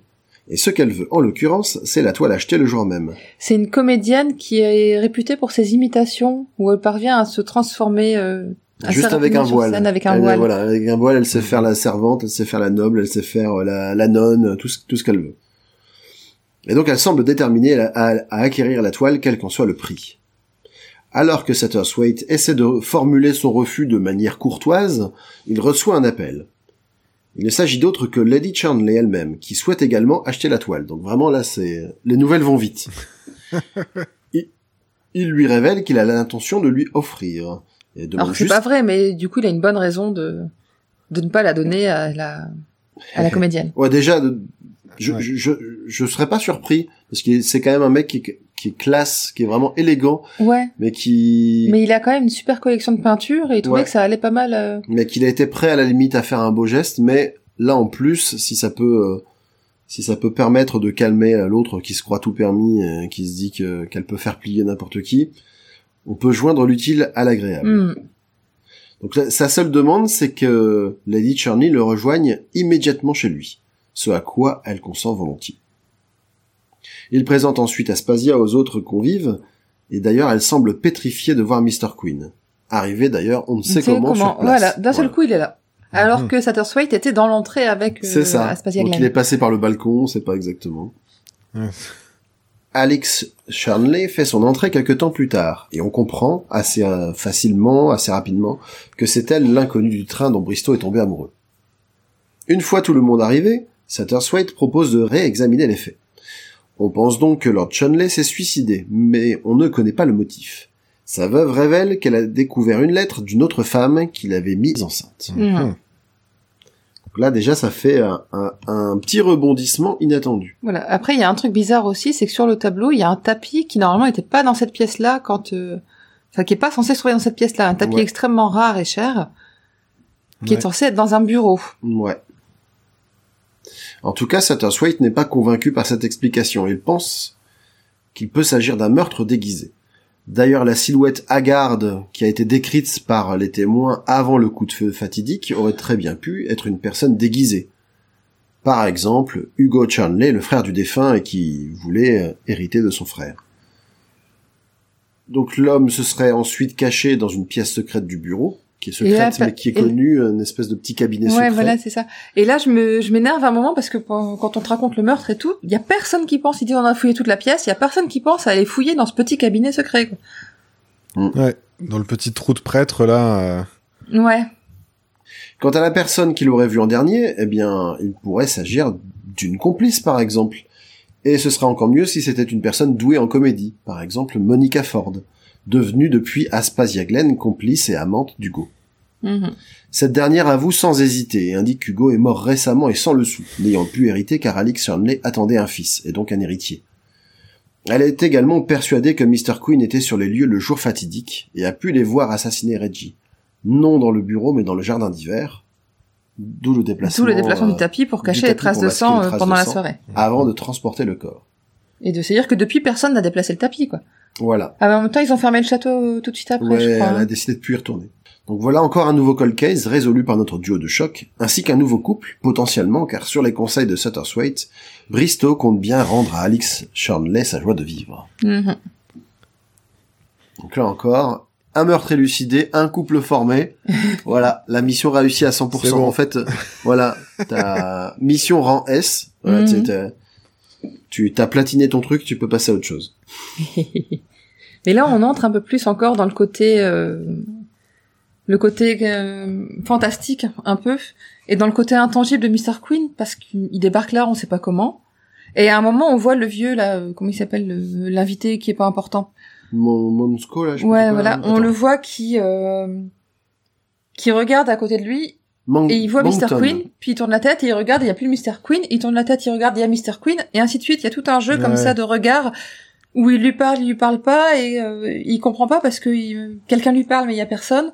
Et puis il voit le, le peintre parler à quelqu'un mais il y a personne, et euh, il comprend pas ce qui se passe parce qu'il comme il est en dehors d'histoire. Finalement, Mr. Queen ne lui apparaît, n'a pas de besoin de lui apparaître. Enfin, c'est comme ça que j'ai interprété Ouais, en tout cas moi. Si ça tombe, Mr. Queen, il est clignotant. C'est-à-dire qu'un coup il est là, un coup il est pas là, un coup il est là. Donc selon euh, le moment où tu regardes, euh, Je me vois, on me voit pas, bah, on me je voit, on me voit pas. ou, C'est alors, pas très podcastique ça. ou alors, ou alors c'est comme le personnage dans Mystery Men euh, qui, est- qui n'est invisible que quand personne le regarde. Oui, c'est ça. Voilà, faut avoir la ref. Mais... Ouais. C'est ouais, pouvoir pourri, quoi. Mais ouais, donc Mais je l'aime bien celle-là parce qu'elle est super. euh, Elle est super théâtrale, je trouve cette nouvelle, particulièrement plus que les autres. euh, avec le côté peinture, le tapis, le, le trou de prêtre là où moi ça m'a fasciné. Je savais pas du tout que ça existait ça dans certains manoirs anglais d'avoir fait. Et du coup j'ai un peu recherché euh, ce que c'était ces trous de prêtre et euh, c'était pour. Bah, c'était pour cacher des prêtres catholiques quand il y avait. Je sais plus exactement à quelle époque, mais peut-être à, sous à à Elisabeth Ier ou Victoria. Ah, peut-être sous Cromwell. De cacher des prêtres catholiques comme ça quand euh, on venait faire des, des perquisitions dans les manoirs. Hop, le prêtre Ouais. se cachait dans les petits cabinets ou dans des trous, Ah, etc. d'accord. Et, euh, et c'est c'est- c'est assez drôle et ça fait ça crée un côté super théâtral. En plus, il y a une comédienne dedans. Ça Ouais. ça se passe. euh, Enfin, je trouve que c'est c'est c'est très présent quoi. Particulièrement Mais dans déjà, je, trouve que la, la mise en scène de départ avec la découverte de cette peinture avec l'arlequin qui regarde un arlequin mort, tu te demandes à quel moment ça, c'est vraiment Mr. Queen? Est-ce que c'est une genre, de prophétie pour Mr. Queen ou est-ce que ça parle du passé? Ouais. et tout ça et ça se déroule, tu déroules le fil un petit peu à la fois et c'est vraiment, euh, c'est une nouvelle que j'ai vraiment bien aimée. D'autant plus que Satie, ouais, c'est ce que tu disais au début, euh, reconnaît euh, euh, les traits de Harley Quinn dans, euh, dans le personnage du tableau, quoi. Et nous, on ne sait toujours pas à quoi il ressemble en fait, ce Mr. Queen. Ouais. Autant tu vois par exemple Hercule Poirot, Miss Marple, on a des descriptions. On sait, on se fait une Mhm. idée. On n'a pas une description. Poirot, c'est relativement précis comme description. Miss Marple, on sait qu'elle a des traits doux, qu'elle est vieille, qu'elle est. Tu vois, on a cette idée-là. Satterswaite, on sait qu'il a euh, 60, un coup 62, un coup 68 ans. Enfin, c'est un peu embrouillé les pieds, mais il a, il a plus de 60 ans. Mais on sait rien d'autre. On peut se faire l'image qu'on Ouais. veut. S'il est gros, fin, mec, petit, grand, on n'en sait rien. Et Mr. Queen, c'est pareil, on sait que c'est un grand brun, mais c'est tout ce qu'on en sait. Et donc tout ça, je trouve que ça, ça participe euh, du mystère, en fait. Ça nous donne encore un, un côté euh, Ouais, ouais, tout à fait. liberté d'imagination qui accentue encore le côté mystérieux. D'autant plus que souvent les personnages sont assez bien euh, décrits, justement. voilà, les autres sont bien décrits, oui, oui, c'est ça. Nous, c'est ce que j'aime bien. C'est vraiment ce que j'ai bien aimé dans ce recueil, c'est ce cette cette montée progressive vers du mystérieux et du presque fantastique. C'est pas du 100% fantastique, mais on monte vers le fantastique un petit Hmm. peu à la fois. Et ça change des des des, des nouvelles d'enquête habituelles qu'elle peut écrire. C'est ce qui m'a plu. On passe à la suivante? Allez. L'oiseau à l'aile brisée. Satterswaite s'ennuie ferme loin de Londres. Il vient d'ailleurs de refuser une, une invitation de Madge Kelly qui le conviait à Lidl. Lidl, pas le magasin. hein, Lidl. le- Ouais. La, la ville. Voilà. Et c'est qui euh, Madge Entre Kelly, Carrefour et Aldi. Madge Kelly, c'est de, c'est la, la fille d'un, d'un gars qu'il connaît. D'accord. Il a été embarqué dans une soirée spiritisme et peu intéressé s'assoupit. Jusqu'à ce que les lettres de la planche de Ouija épellent Q-U-I-N-N. En- En anglais, je pense qu'il y a un N de Queen. moins. Voilà. Donc là, c'est du coup, c'est c'est un peu comme dans la Cité de la peur, tu vois, c'est Q U I Q-U-I-N. N. Mais qu'est-ce que c'est? Nick. Nick- Ouais, Nick, c'est bizarre quand même. non, mais du coup, il comprend que c'est Queen. Il est un peu stupéfait. Et, juste après, il voit alors se former le mot L-I-D, pas O du coup, mais O-D-I. L-L. Donc Lidl. Il recontacte donc son ami immédiatement pour finalement accepter son invitation. Donc là, là, on passe encore un, Un niveau, euh, un cap dans le côté cap, euh, ouais. mystique Ouais. de Mr. Queen quand même. Arrivé sur place, il salue son hôtesse, Madge, dont il devine à son air radieux qu'elle est enceinte. Elle lui confie qu'elle compte se fiancer bientôt. T'es sûr? Oui. D'accord. Parmi les autres convives, il y a Mr. Graham, l'heureux élu, avec sa mère. David Ah oui. Kelly, le père de Madge, homme très effacé, presque transparent, et les Hansley. Mabel, l'épouse, lui fait forte impression. En fait, comme il, il explique qu'elle est pas particulièrement belle, mais qu'elle dégage un truc, euh, il la qualifie de presque féerique. Oui, c'est ça, ouais. Elle a vraiment un charme magnétique Mhm. comme ça. Il la croise un peu plus tard alors qu'elle accorde sa guitare hawaïenne en vue d'un tour de chant. Elle lui avoue qu'elle aussi elle est heureuse comme elle ne l'a jamais été et qu'elle s'apprête à l'être encore plus. Elle lui dit également, euh, au détour de la conversation, qu'elle a croisé le jour même un homme qui lui a fait l'effet d'un arlequin. Hé hé. Ce qui, ce qui est rigolo, c'est qu'il faut vraiment que ce soit un personnage très euh, présent dans la dans, dans la culture populaire du moment parce que Oui, moi, je veux voir un oui. mec euh, bariolé, je veux pas dire, euh, Ouais. il est- je veux dire, il est, il est quoi Il est sapé comme un clown. Je Mais il va, arlequin. il va y avoir d'autres, euh, d'autres œuvres dans lesquelles euh, l'arlequin jouera un rôle. Mm, Pas forcément sous la forme de Harley Quinn, mm. Ouais. mais il y a notamment, euh, ah, je sais plus comment ça La s'appelle. symbolique. Mais il y a notamment une histoire de soirée déguisée avec Harlequin, Colombine et Pierrot. Il ça c'est la compagnie créole. ça.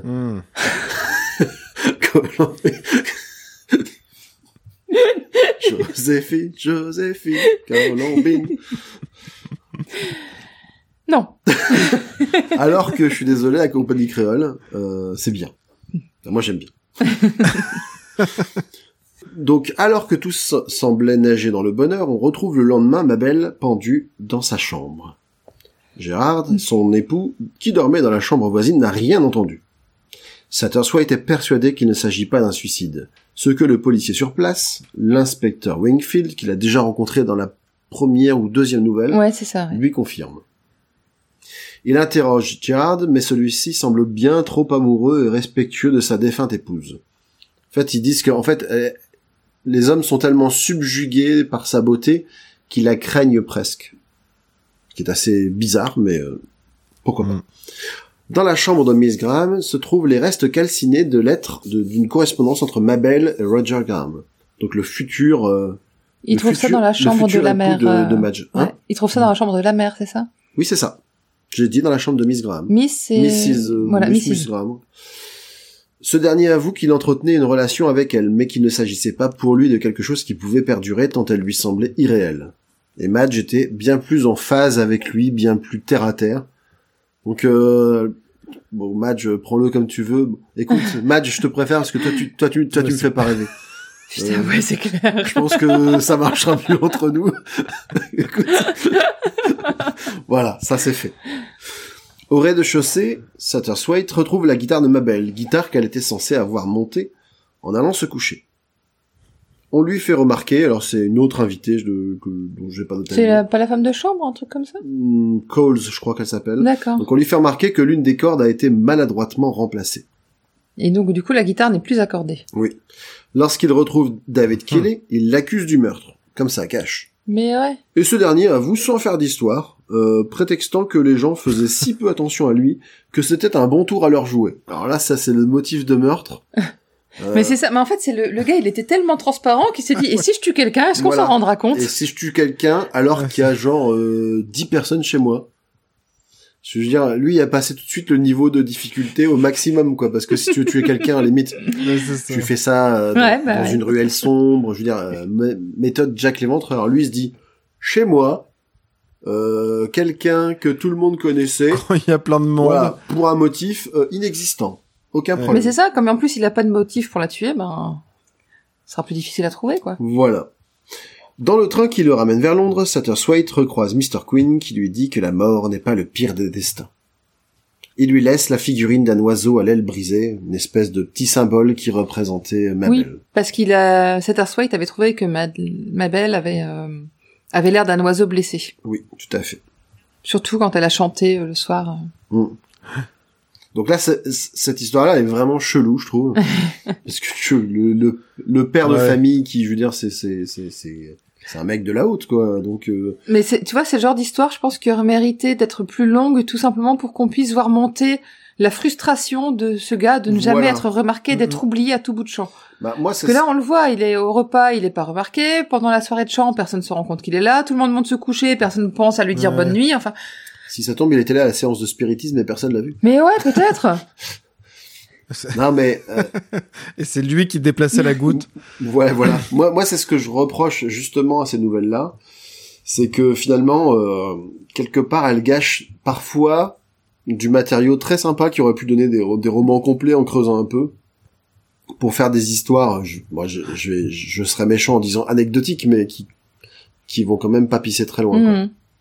Non, et même le modus operandi est pas fascinant. Il a pris, Il a pris une euh, corde, il a ouais. pris une corde De de, l'ukulélé, là, où, euh, en se disant, allez, euh, euh, je vais, je vais, je vais faire ça, puis je vais remettre une corde plus grosse pour faire croire qu'elle s'est pendue. Enfin, c'est un peu, euh, c'est pas, c'est pas Ouais, je pense passionnant, que ouais, il s'est dit d'un coup. Bah, le coup de la corde, il s'est pas rendu compte, il connaît rien en musique, Ouais, il a dit à un moment Il- qu'il connaît rien en musique, donc il a mis une corde pour remplacer la corde, quoi. en, il a pas en cherché. fait, à quelques histoires plus Ouais. tôt, on avait le mec qui, qui filait un phonogramme Il à faire de radio. à, ouais, à faire écouter euh, le soir où un chanteur chantait avec une boule de cristal qui devait exploser pour libérer un gaz mortel.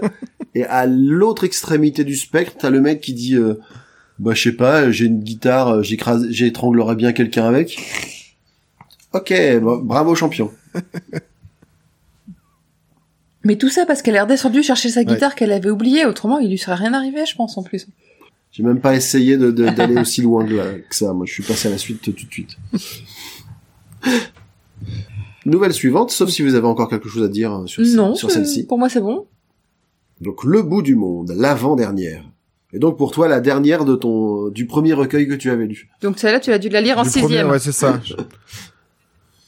ouais. Donc Satterswaite est en Corse auprès d'une duchesse de ses amis. Ah, oui. Il rencontre dans leur hôtel La Naomi- fameuse duchesse euh, la duchesse. ingrat. Euh, ouais voilà, la duchesse d'ailleurs, j'ai vérifié à ma connaissance, on ne la nomme pas une seule fois. C'est assez bizarre d'ailleurs. Ah ouais? J'ai pas trouvé une seule fois son nom. À chaque fois, c'est la duchesse, la duchesse, la duchesse. Peut-être qu'à un moment on l'appelle par son prénom, mais j'ai pas revérifié partout. euh, on va l'appeler la duchesse. Ils rencontrent dans leur hôtel Naomi Carlton Smith, une artiste fantasque et semblant blasée de tout. D'après la duchesse, elle, comme toute sa famille, sont à moitié fous. Et le fait que son petit ami ait été mis en prison pour vol de bijoux n'a- n'ajoute rien à son crédit. Il projette de faire un tour en voiture au cœur de l'île le lendemain. Et par manque de place dans la voiture de Naomi, il s'adjoigne un quatrième larron en la personne de Mr. Tomlinson, un Indien. La duchesse de Leith. La di- ah, la duchesse de Leith. Eh ben voilà. Bien vu.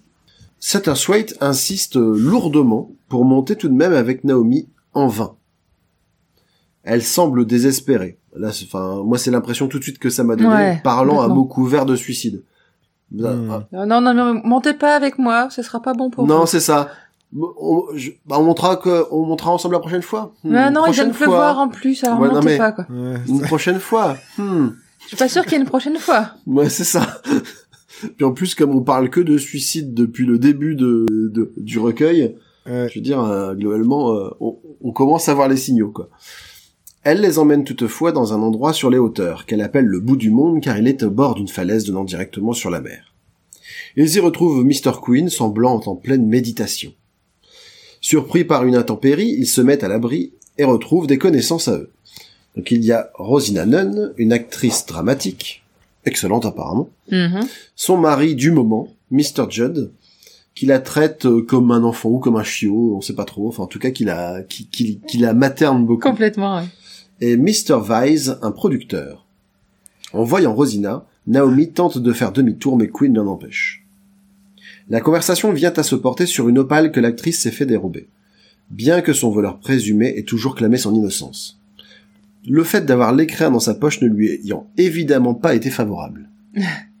lui il dit, euh, lui il dit, bah c'est tombé dans ma poche euh, tout seul. Effectivement, je pense que les policiers ont déjà eu.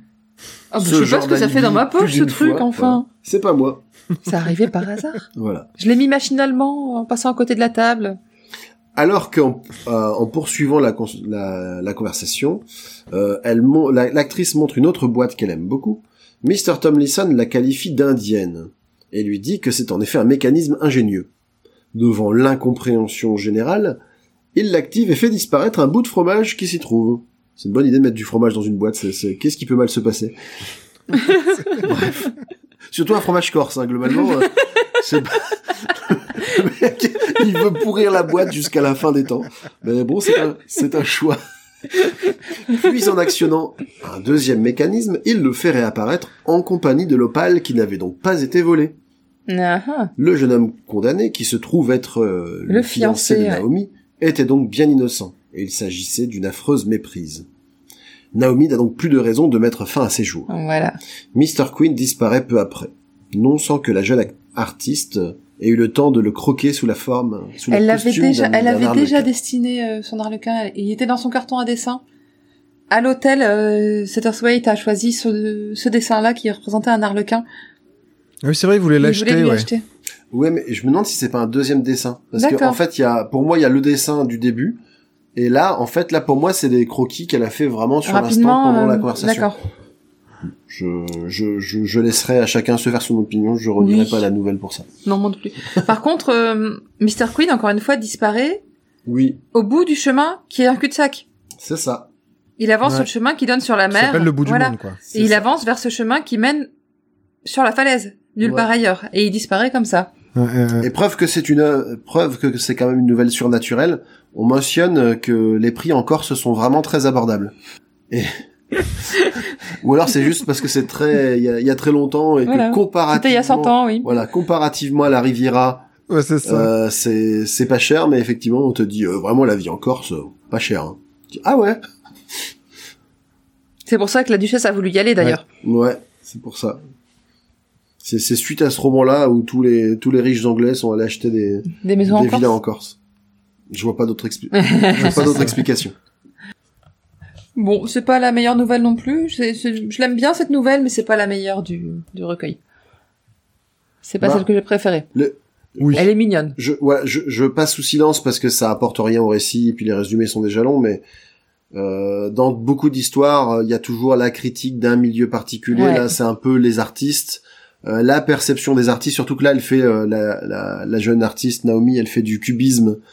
Euh, on voit la réaction de la duchesse Mhm. qui est très vieille garde et qui ne comprend pas du tout ce type de peinture. Elle dit mais enfin ça ressemble à rien. Tu fais tu fais quoi? Tu- Je parie tu prends ton pinceau, euh, Tu jettes donnes la un grand coup comme ça de peinture, tu fais bah ouais. N'importe quoi. Mais c'est même pas un pinceau que t'as utilisé pour mettre autant de peinture. Ben non, Voilà. c'est un couteau. C'est ça. Ouais.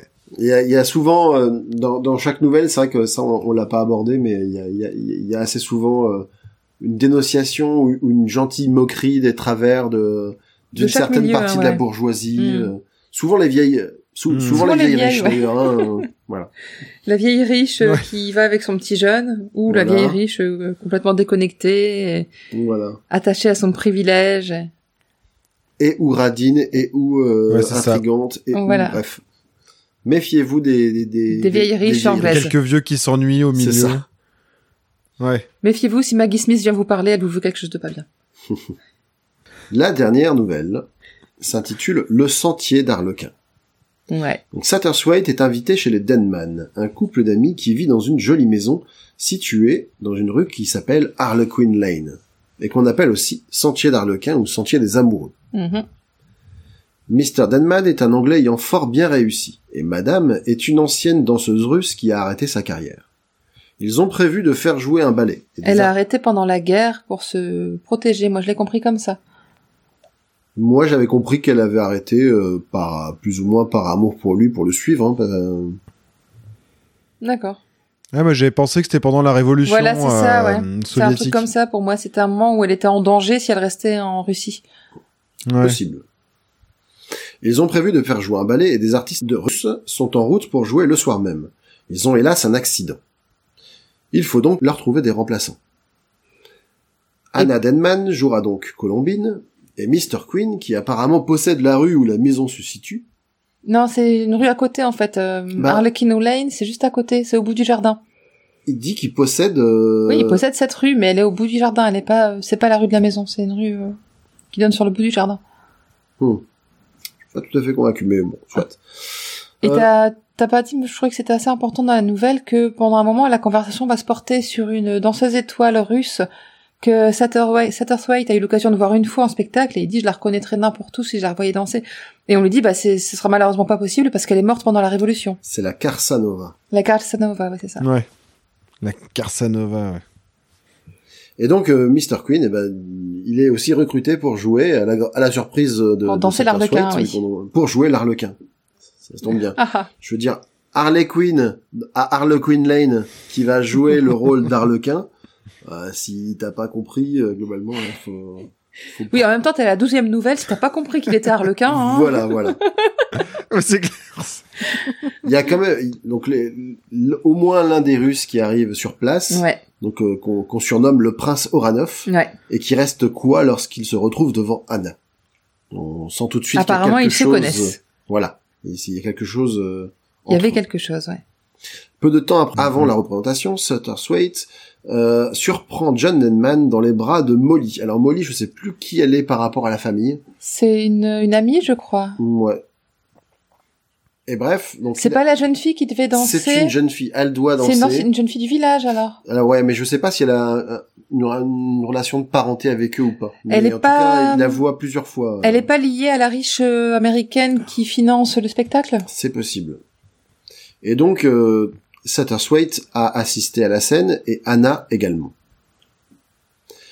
La représentation a tout de même lieu et c'est un moment presque mystique là aussi. Mhm. Anna se révèle dans toute sa grâce et on la reconnaît comme étant la Carsanova, comme tu l'avais dit, la danseuse unique qu'on croyait morte. Oranov lui a fait jurer de s'enfuir avec lui et de reprendre où ils en étaient dix ans auparavant. Devant sa prestation, son mari John oublie complètement Molly et essaie de la retrouver. Mais ni l'un ni l'autre n'auront plus le cœur d'Anna. Satterthwaite a l'impression de la voir s'envoler en tenant la main de Mr. Queen. Mhm. Mais en réalité, on la retrouve morte le lendemain dans la décharge. Oui, parce qu'au bout d'Harlequin's Lane, il y a une décharge. Ouais. Mm. Ce qui est assez moche. Voilà, et euh, Mr. Queen a disparu. euh. Et Mr. Queen, lui, a disparu non sans avoir fait pas mal d'allusions à sa nature, etc. Oui, c'est là où ça devient un peu plus mystique, dans le sens où il parle vraiment en disant mais mais enfin, Ouais. Satterthwaite ouvre un peu les yeux, t'as pas t'as pas toujours pas compris qui je suis. Et c'est à ce moment-là qu'il l'amène vers la décharge et qu'il voit des je sais plus des animaux morts, des oiseaux morts, un truc comme ça. Et c'est vraiment sur la fin quand il voit euh, Anna sur ce, ce tas de déchets qui fait le, le lien, il fait mais en fait, euh, c'est lui la mort. Alors, Enfin, c'est comme ça que ça ressort. c'est Ouais. une des interprétations. Enfin, moi, il moi, il y a, il y a deux interprétations. Parce que moi, à un moment... Donc euh, voilà, l'incarnation de la mort, je, je l'ai noté aussi comme euh, rôle potentiel de Mhm. Mr. de Mr. Queen. Euh, sauveur des amoureux aussi indirectement, Oui, bien sûr. euh, voilà, gardien des amoureux. Mhm. Mais il y, a- il y a un moment aussi où ils, ils insistent assez lourdement sur euh, le fait qu'Anna s'est créé un partenaire imaginaire, un, partenaire de oui. danse idéal qui, qui aurait Mhm. fini par échapper à son contrôle. Et je me suis dit peut-être ça aussi, c'est pas euh, aucune interprétation ne me semble vraiment euh, définitive. Mhm. Mais euh, voilà, en tout Mais cas, c'est, elle, elle s'était créé ce personnage imaginaire quand elle dansait justement le rôle de Colombine ouais. dans les pièces qui donc elle parlaient d'Arlequin. d'un arlequin, ouais. Oui, voilà. Mhm. Mais c'était euh, il y a longtemps. Eh oui. Ouais, non, je sais pas, ça me convainc pas moi. Ah, j'avais pas pensé à ça, moi j'ai pas vu ça. Euh, Moi j'ai vraiment, je me suis vraiment dit bon c'est, il y a l'explication un peu, c'est la mort ou c'est en tout cas une présence mystique qui est, euh, est, est annonciatrice de. De, de, de trucs euh, importants quoi. Parce que c'est pas forcément toujours la mort, mais Ouais. qui est là ça. justement pour euh, pour répartir la mort équitablement, on va dire, et de euh, aux personnes qui la souhaitent vraiment ou Ouais. qui la méritent vraiment. Et du coup, on en, on en apprend un peu plus aussi sur euh, la, la, la raison du lien entre Mr. Queen et Satterthwaite. Mhm. C'est que Satterthwaite a une relation particulière avec Mr. Queen parce que lui n'a jamais connu finalement l'amour, n'a jamais arpenté ses, Ces ces, chemins-là et donc Ouais. il voit des choses que les autres ne voient pas. D'ailleurs, ça me fait ça me fait un petit peu penser à ce- cette notion de le caractère unique de la, de la j'ai envie de dire de la pureté. C'est pas vraiment une pureté de jamais avoir été amoureux, mais tu vois, je sais pas si tu te rappelles euh, l'enchanteur de Barjavel Ouais. quand euh, il disait, il explique que les le, les chevaliers qui doit, le chevalier qui trouvera le Graal doit être vierge Hmm. parce que l'humanité ressemble à un fleuve et euh, que Mhm. si tu veux faire des choses exceptionnelles, il faut remonter ce fleuve et non pas suivre son courant. Ouais, c'est ça, faut remonter à l'origine. Ouais. Désolé, petite digression. Ouais. Hmm. Non, mais c'est bien d'ouvrir un peu les... Ah, mais c'est marrant.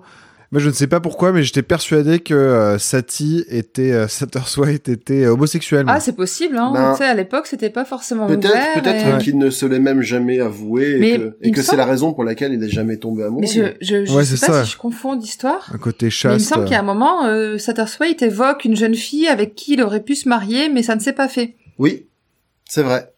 Euh, Un acte manqué, tout à fait. Ouais, c'est ça. Il y, a un, il y a un moment, il y a un acte manqué. Après, peut-être que Bah, Peut-être qu'il l'aimait pas malgré tout. Voilà, ça n'empêche rien. Il y a- il y a des, il y a- surtout dans cette euh, à cette En plus, époque, En plus. il y a pas mal de gens qui étaient euh, homosexuels et qui se qui se mariaient pour avoir une couverture, euh, Hmm. une certaine respectabilité. Bah lui, il a pas choisi ce cette voie-là. Ouais. Comme on insiste sur son côté féminin aussi par moment, oui, c'est Mm. peut-être bien possible aussi. Bah, moi, c'est ça, ouais. Je me disais, bon, ça pouvait être une manière de parler d'homosexualité euh, au début du XXe siècle que de dire que c'est très féminin, etc. Mhm. Enfin, je, je sais pas, mais j'ai pensé et- à ça. en. Peut-être encore plus euh, progressiste. Peut-être qu'il est juste asexuel, tu vois. Qu'il a eu l'occasion à un moment de se marier parce que c'était Ouais. une convention sociale et que finalement ça s'est pas fait. Et puis que lui, euh, il a pas l'air. euh, il- sait reconnaître la beauté des femmes, manifestement, parce que quand il voit une belle femme, euh, il le dit, il le pense, et Ouais.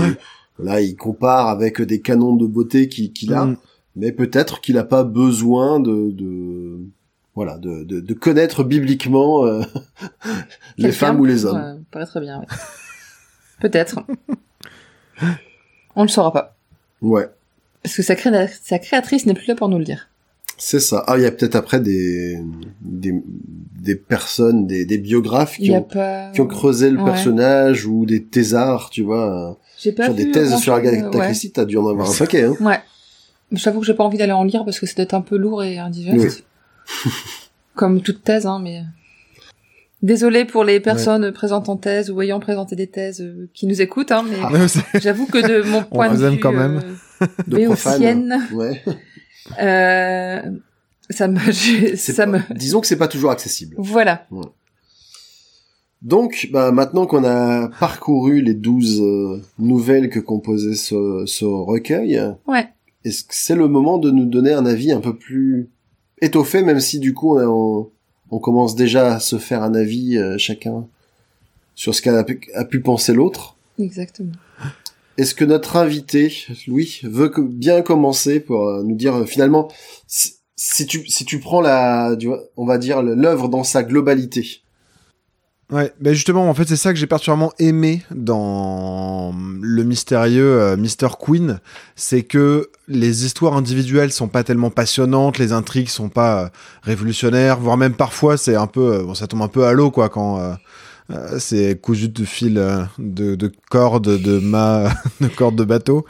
Mais il y a une vraie évolution des personnages sur le long terme et qui, qu'on- moi j'ai pas lu encore, en tout cas ça vraiment dans d'autres euh, romans d'Agatha Christie, euh, sur des choses qui s'étalent sur plusieurs années, euh, où les personnages vivent chacun des histoires entre chaque nouvelle, et euh, Satterthwaite et suit une vraie évolution dans la manière dont il se perçoit, la manière dont il est perçu en société, un peu tous ces endroits-là, et je, j'ai vraiment aimé ça en tout cas dans dans dans Mr Queen.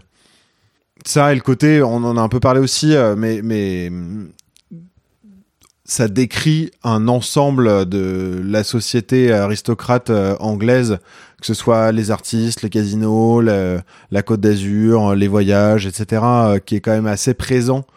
de, des gens qui s'ennuient et qui du coup font des intrigues entre eux, beaucoup d'histoires d'héritage, d'amour, etc. Et je trouve que c'est assez, il y a un côté un peu un peu voyage quoi, euh, au tourisme de, de, de, de, de lire un peu Mm. tout ça quoi. Ouais, je vois ce que tu veux dire. Donc c'est plutôt positif pour toi, c'est bien. Je suis contente. Ah ouais carrément. Ouais. J'enchaîne. Vas-y. Ça, Comme je ça, on je- sur notre je positive. serais prêt, voilà, je serais prêt entre, pris entre deux avis positifs. Suis la voix du peuple.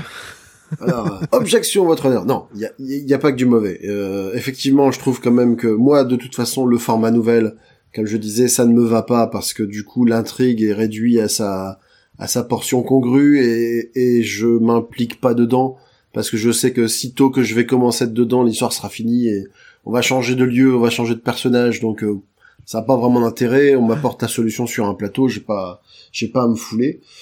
Euh, surtout qu'en plus, voilà, euh, comme on l'a dit sur certaines nouvelles, c'est quand même une avalanche de clichés, hein, euh, qui n'étaient peut-être pas encore des clichés à l'époque, mais euh, voilà, entre le poison, euh, la substitution d'identité, euh, les horloges euh, dont on change l'heure, Hmm. on a droit à tout un florilège, quoi. T'as l'impression vraiment que tous les que tous les trucs, les trucs à astuces du romancier policier euh, se- se- se sont, sont utilisés dans cet ensemble de nouvelles pour apporter un semblant d'originalité. Il y a quand même des choses positives. Le, les, les- les- ce que je retiens effectivement, c'est le c'est l'exotisme un peu des situations parce qu'on se promène un peu partout. euh, Donc euh, tu l'as dit, hein, on est euh, on est en Angleterre, euh, à Londres, à la campagne. Après on se balade sur la Riviera, en Corse, sur des îles espagnoles, tout ça. Donc ça c'est ça apporte un petit un petit côté plaisant et bienvenu. Ça renforce aussi le côté euh, mystique de, de Mr. Queen parce que c'est d'autant plus invraisemblable que Satterswaite le retrouve euh, à des Partout endroits va, aussi ouais. variés. Mm. Hmm. Moi, ce que j'ai bien aimé malgré tout dans ces histoires-là, c'est la description qui est faite de la, soci- de la bonne société anglaise par les yeux de Satterswaite, qui est qui a un côté très mélancolique, en demi-ton, puis même lui, on sent, en tout cas au début de l'histoire, qui qui a pas forcément une très haute opinion de, la, de sa personne, et puis les gens ont un peu tendance à le prendre de haut s'il est là, mais euh, Mm. voilà, c'est le gars qu'on voit partout, qu'on voit nulle part, on s'en fiche un peu. Donc euh, il, il, il finit par par redevenir un petit peu maître de son destin et acteur dans les situations. Et je pense aussi, pour finir, que ce qui ce qui fait que j'ai je me suis pas je me suis pas régalé, euh, c'est que j'ai lu tout en bloc et du coup il y a beaucoup de redites, il y a beaucoup de situations similaires, des choses comme ça. Et j'ai lu dans la postface que en fait Agatha Christie avait écrit ses nouvelles genre euh, une une par mois ou une tous les deux trois mois, etc. Ouais, quand elle en avait envie, en fait. Et je pense que si j'avais lu Hmm. comme elle l'a écrit, c'est-à-dire de manière beaucoup plus espacée, Tu aurais sûrement eu le, le plaisir de retrouver le personnage. exactement, j'aurais plus pris le temps d'apprécier les personnages et les situations, de dire ah bah tiens, mais Mm. qu'est-ce qui devient, etc. Et ça m'aurait sans doute semblé moins indigeste que m'enfiler les, les 12 nouvelles d'un coup.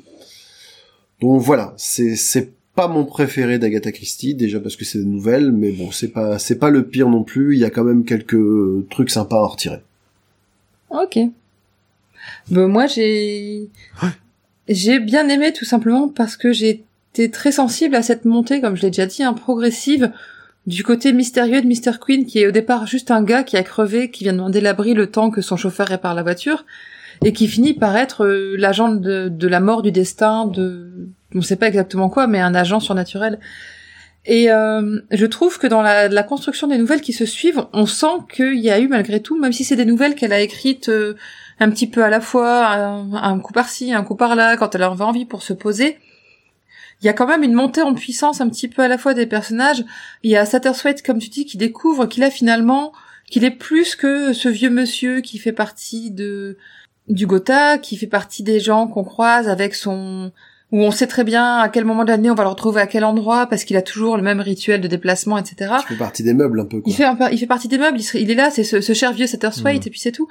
Qu'on invite parce que il faut bien l'inviter, parce qu'il est au courant de tous les ragots, qu'il anime les soirées, machin. Mais un petit peu à la fois, il va reprendre confiance en lui, il va redécouvrir qu'il peut aussi apporter quelque chose, il peut avoir un rôle. Alors il a ce, ce catalyseur, il le dit à plusieurs reprises, ce catalyseur de, de Mr. Queen qui va lui apporter euh, un chemin de réflexion dans un premier temps et qui après aura juste qu'à amorcer par pas grand chose pour que lui-même saute à pieds joints dans son chemin, voire même à certains moments, il est absent, il apparaît seulement à la fin de la nouvelle, mais c'est rien que la pensée de Mr. Queen qui va l'amener dans sa réflexion. Et c'est vraiment ce côté-là, la construction du personnage et son évolution au fur et à mesure des nouvelles qui m'a vraiment beaucoup plu. Et moi, la dernière, euh, la dernière, je finis euh, un peu en élévation euh, avec la danseuse à vivre vraiment cette dernière danse où elle donne tout ce Mm. qu'elle a face à cet, Harlequin idéalisé qu'elle a enfin rencontré. C'est c'est vraiment ce moment-là, cette, euh, c'est pour moi l'apogée de Mr. Queen et l'apogée de ces nouvelles. Et c'est pour ça que j'ai vraiment bien aimé et je finis sur un petit nuage en fait quand je termine cette euh, ce recueil. Voilà. Eh bien, comme quoi les perceptions euh, d'une- d'un lecteur à l'autre peuvent euh, grandement varier. Complètement, ouais. Non, et c'est vrai que en, pardon, en, en reparlant de, de, de, de Satterswhite, euh, il y a euh, dans le- l'oiseau à l'aile brisée avec le, le vieux mathématicien complètement transparent. Oui, justement, il me faisait penser qui qui qui est le, le meurtrier.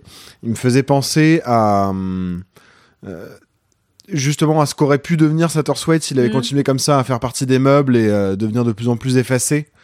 Et, euh, et ça s'oppose d'autant plus par rapport aux, aux premières nouvelles où il est, où en plus c'est très intérieur. Je trouve qu'il y a beaucoup de dialogue intérieur de Satterswhite qui se dit bon allez cette fois-ci euh, je vais prendre ma part, je vais devenir acteur, etc. Et, et, et ça, ça s'oppose d'autant plus avec ce, ce, ce mathématicien euh, là euh, qui prend la corde de la petite guitare. c'est- c'est- ça montre encore plus l'évolution ouais, de, de Mais dès la première nouvelle, tu l'as ce côté de Satterswhite qui qui est en train de s'éteindre un petit peu à la fois, qui d'un seul coup se dit mais mince, je suis vivant en fait. Hmm. Et par le ce mec là, il est venu, il m'a il m'a rendu acteur de ma propre vie.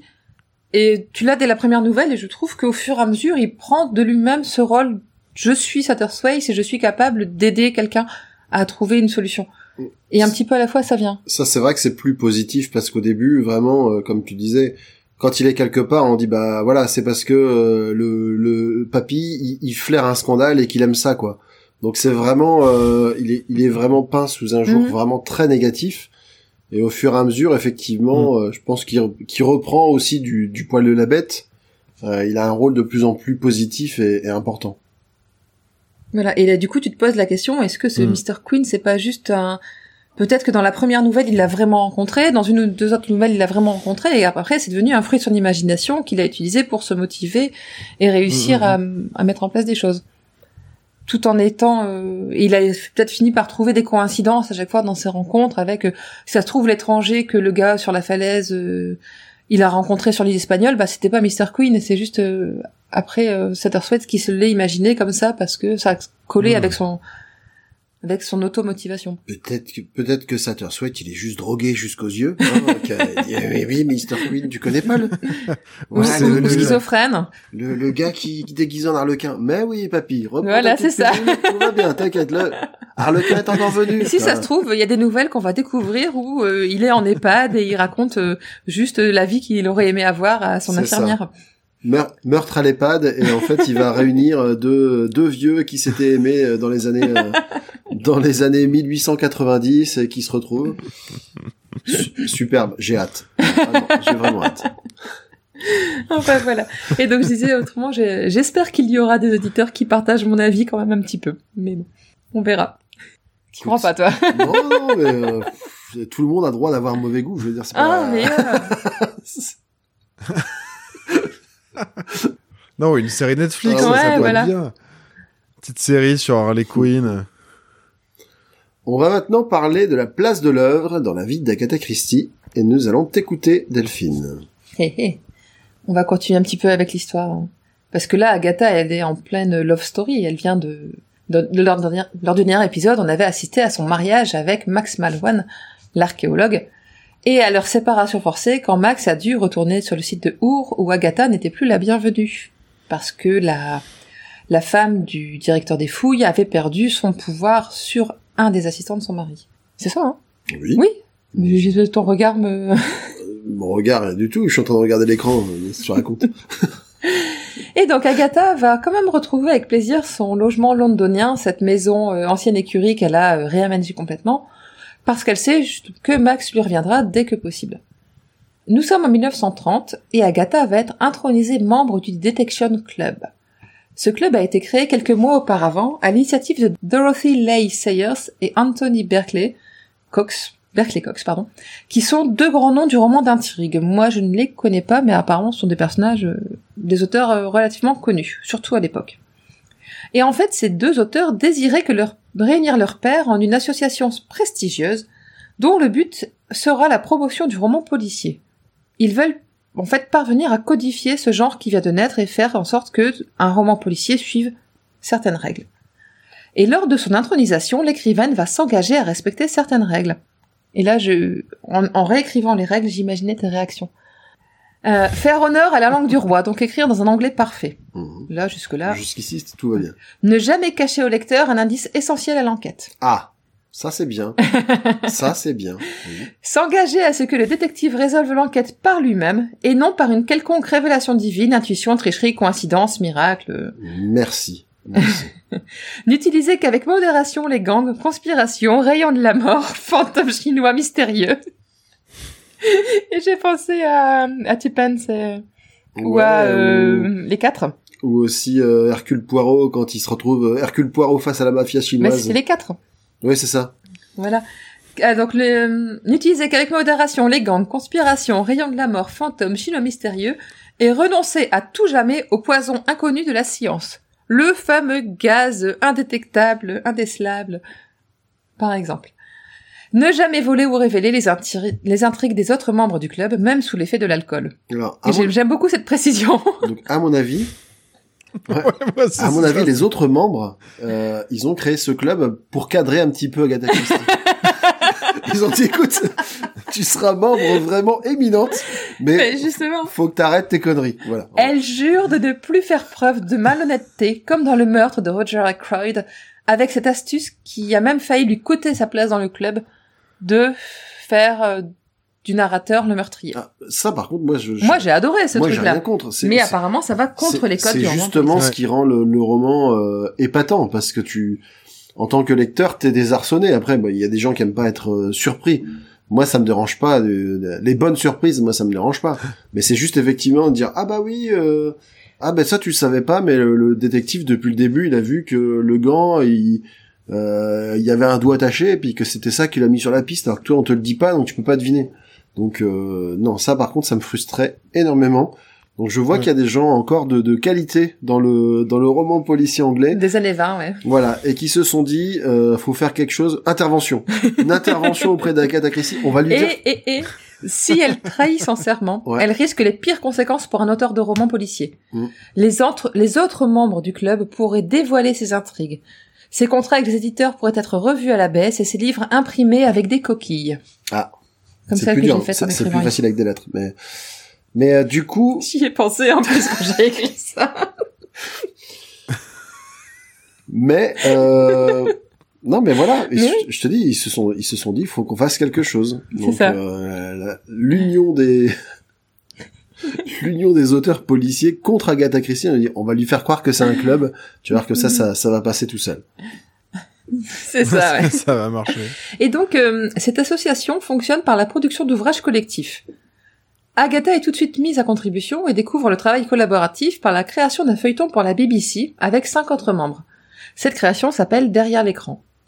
Le 21 juin 1930, elle enregistre même l'épisode dont elle est l'autrice. Et on lui demande de prendre en main une équipe qui devra concevoir un deuxième feuilleton, The Scoop. Cela ne va pas être un succès, pour Agatha en tout cas, parce que la réalisation de la tâche rencontre de nombreux obstacles, dont les exigences de la chaîne. Il ne faut pas d'intrigue trop compliquée, peu de personnages, des dialogues qui facilitent l'identification de celui qui parle, un temps de d'histoire limité, etc. Euh, Agatha va s'exécuter parce qu'elle s'est engagée à le faire, mais elle va refuser les propositions suivantes. C'est un exercice pour elle qui est trop contraignant et trop mal payé. Elle va travailler une dernière fois pour le Detection Club, puis elle ne s'y investira plus, au risque de s'attirer les critiques de ses confrères. Mais elle va en faire partie pendant longtemps, elle va même finir par en être la présidente. C'est-à-dire que quand euh, t'es un peu la, la romancière qui vend le, le plus de livres dans le monde, effectivement, euh, Voilà. On va pas te virer d'un club c'est- euh, c'est compliqué, quoi. Agatha, en fait, préfère écrire ses œuvres qu'elle sait produire rapidement et qui lui, apporte, qui lui rapportent assez pour mener une vie confortable. C'est d'ailleurs par ses envies de modification de sa maison ou de voyage qu'elle se motive à écrire. Ah tiens, euh, elle le dit, euh, j'ai lu un extrait de son biographie où elle dit que, bah tiens, euh, si un jour je me dis, oh tiens, j'ai bien envie de modifier la, la véranda de ma maison, bon bah allez, je vais écrire un bouquin, ça paiera pour cette véranda. Et elle y va comme ça. D'ailleurs, la véranda s'appelle Roger Ackroyd, C'est ça, ouais. le vestibule s'appelle Mr. Queen. Et elle va accélérer sa cadence d'écriture sans pour autant que ça ait d'effet négatif sur ses ventes. C'est pas, les gens ne vont pas en avoir assez de ses bouquins, au contraire. Et entre 1930 et 1940, ce ne sont pas moins de 24 romans et recueils de nouvelles qui sortiront. On a du boulot. Waouh. Deux ans pour euh, deux ans d'épisode pour dix ans d'écriture. Pour le coup, c'est vraiment impressionnant. C'est vraiment impressionnant. Hein. Ainsi que sa première pièce de théâtre Black Coffee et deux ouvrages de Mary Westmacott. Donc euh, Mary West- Westmacott, c'est son pseudonyme d'écriture quand elle fait des romans qui sont un peu plus des bleuettes amoureuses et des romans qui sont un poil plus autobiographiques. Pour ceux que ça intéresse, je posterai dans les prochains jours un petit récapitulatif de qui est Mary Westmacott sur euh, Instagram. Ça reprendra, pour euh, ne rien vous cacher, un texte que j'avais écrit pour la, newsletter de Podcut euh, à laquelle les Patreons ont accès tous les mois. Et donc, euh, malgré tout le temps qu'elle passe à écrire, elle trouve encore le temps de voyager et elle se juge même dilettante en tant qu'écrivaine. Pour elle, elle n'est pas écrivaine à 100%, elle le fait juste quand elle a besoin d'argent. C'est pas plus, simple que ça, quoi. Quand elle a besoin d'argent et quand elle déborde d'idées.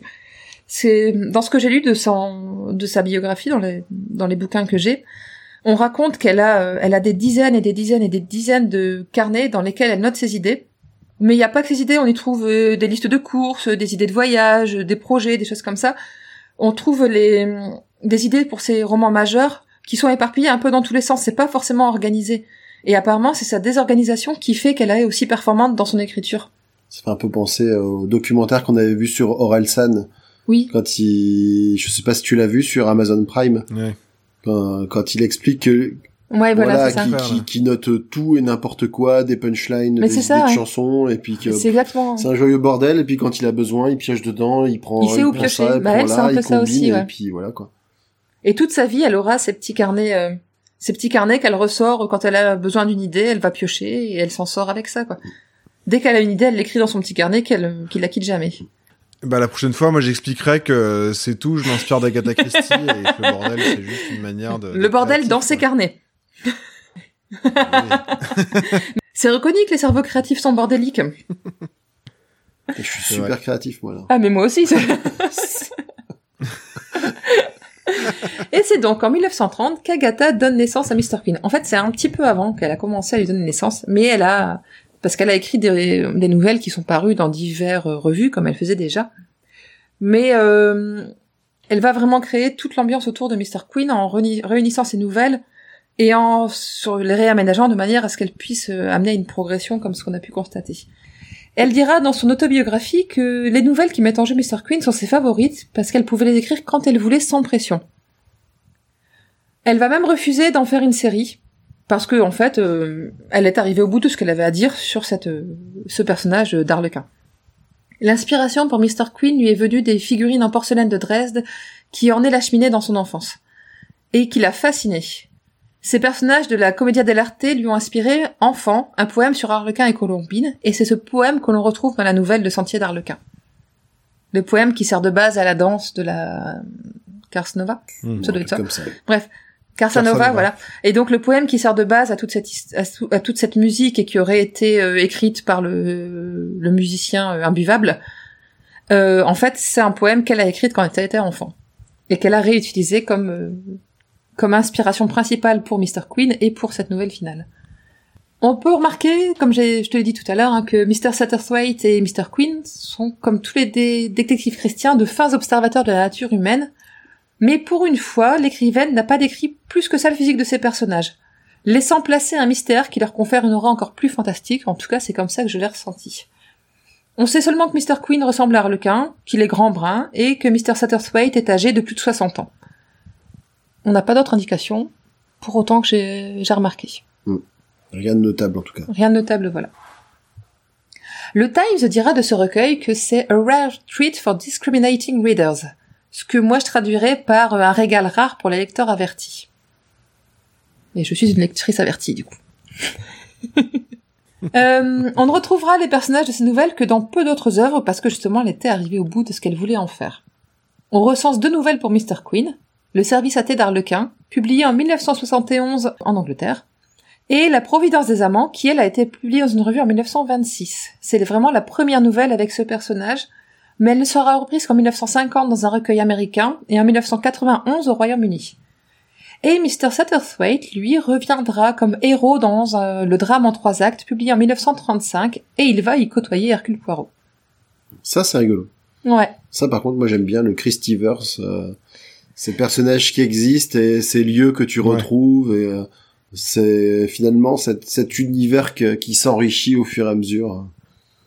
Mais ça, c'est vraiment quelque chose que j'apprécie. En relisant, je me m'étais pas forcément rendu compte euh, quand j'étais ado, quand j'ai lu une grande partie des, des bouquins. Mais là, maintenant, en les relisant dans l'ordre, on se rend compte qu'il y a des personnages qu'on retrouve régulièrement, qui, qui évoluent aussi au fur et à mesure. Et c'est assez sympa. Et qui peuvent parfois même faire référence à des histoires passées et qu'on a pu lire justement quand on lit dans l'ordre de parution. Mm. On va parler des adaptations? Oui, eh ben, ça va aller beaucoup plus vite Ça va que être très, vite, d'habitude. très rapide, ouais. car une seule nouvelle a connu une adaptation cinématographique, un film muet de 1928 reprenant la nouvelle L'arrivée de Mr. Queen. Les autres nouvelles ont été pour la plupart en feuilleton radiophonique sur la BBC, mais je nous n'avons pas réussi à y avoir accès. Nous n'avons donc pas d'adaptation à aborder ici. Et il me nous en semble sommes désolés. Voilà. Et il me semble, Louis, que tu as cherché aussi de ton côté et que tu n'as rien trouvé non plus. J'ai rien trouvé. Une photo de, de l'adaptation Du film, euh, de ouais. 1928, mais bon, celle qu'on trouve en tapant euh, Mr. Queen euh, dans Google Images, quoi. C'est ça, ouais. Rien de plus. Donc on n'a pas d'adaptation dont on pourrait vous parler. On, s- on- on sait juste que Agatha Christie n'avait pas été fan de cette adaptation. Non, c'est ça, ouais. Elle a vraiment pas aimé ce film. Voilà. Parce que le personnage de Mr. Queen ne ressemblait pas à ce qu'elle voulait en faire. euh, que les, je pense que la nouvelle n'était pas euh, adaptée correctement à son goût. Si de ce que j'ai vu, le Mr. Queen, c'était un homme euh, justement assez bedonnant avec des moustaches, euh, des grandes moustaches comme vous pouvez faire à l'époque. Alors, alors que ils auraient donné le rôle à David Tennant. Bon, il était un Ah peu, ouais. il était un peu jeune. Il, il- il était un peu Mais jeune. David mais Tennant joue ce qu'il veut. Voilà. Je pense qu'il aurait pu faire un très bon Mr. Queen. Complètement. Mais carrément. c'est clair. Mais putain, je vais écrire à la BBC, moi. Et Satterthwaite, ce serait qui, du coup? Hmm. Alors, si tu veux un petit vieux, Anglais. ouais, un petit vieux Hmm. anglais, euh, comment il s'appelle? Bill Nighy. Je vois pas qui c'est. Hmm. Un gars qui joue notamment dans énormément de comédies. C'est le vieux qui joue, euh, qui, qui chante euh, euh, Christmas is all around dans. euh, Oh purée, oui Mais carrément bon, il a, il a peut-être, il est peut-être un peu trop vieux maintenant parce que les années passent. Ouais, ça va 60 ans, ouais. Voilà. Et puis il a joué aussi euh, évidemment dans Good Morning England. euh, Mais oui, je vois très bien. Il a joué aussi dans Underworld dans un rôle un peu J'ai pas différent. Ah, J'ai pas vu Voilà. ça. Voilà, bah il joue en gros le, le chef de le chef des vampires. D'accord. Ok. Ouais, bah lui ou moi j'aurais bien vu Ray Fiennes aussi, euh, euh, le mec qui joue Voldemort euh, Ah et oui qui joue dans Ah oui. 50 000 euh, Ouais, ouais, ouais. trucs anglais, là, téléfilm. Hmm. Hum, hum, hum, hum. Là, ça peut être pas mal. Bah ouais. Et moi, je voyais le peut-être le, le gars qui joue euh, le père Lannister, j'ai oublié son nom. Hmm. Oui, Tywin Lannister. Ah Oui. oui, je sais plus quel est, euh, mais je, mais je crois que il est décédé, non? Il est pas décédé Mais je crois qu'il est décédé, ouais. Hmm, bon. Maintenant que tu le dis, il Bon, me bref. semble, oui. Donc oui, il, il peut un peu moins jouer Mr. Satterthwaite, mais bon. Enfin bref, euh, je- du coup on a fait le tour de ce qu'on avait à dire, je pense. Oui. On va de nouveau remercier euh, Louis de nous avoir accompagnés euh, durant cet épisode. Euh, oui, Est-ce que tu peux, ben, je t'en prie, est-ce que tu peux nous rappeler où nos auditeurs peuvent te retrouver? Eh bien, oui, euh, merci encore hein, pour, euh, pour euh, m'avoir laissé euh, intervenir dans, dans ce podcast. On peut me retrouver en cherchant le studio Flamboyance, donc à NCES, euh, et notamment les podcasts Popcorn et Gredou ou Dormir. D'accord. Très bien, on les mettra en, en référence, on mettra en tout cas les comptes Cool, euh, Instagram, euh, Twitter en référence euh, dans la description de l'article. Mhm. Agatha Christie est un podcast du label Podcut. Vous pourrez nous retrouver ainsi que les nombreux autres podcasts du label sur le, po- sur le site podcut.studio et sur le serveur Discord Podcut. Vous pouvez également nous soutenir en donnant au patron de Podcut. Agatha Christie est aussi présent sur les réseaux sociaux, sur Twitter at Agatha Christie, sur Instagram at Agatha Christie également, et sur Facebook où il suffit de chercher la page Agatha Christie. Et n'oubliez pas de participer à notre concours. Nous vous remercions pour votre attention et nous vous donnons rendez-vous mercredi 22 février pour le prochain épisode qui sera consacré au roman 5h25. Encore une question d'heure. Ouais. À très bientôt Au revoir Au revoir. Ah oui. Ces petites cellules grises ont fait du bon travail aujourd'hui.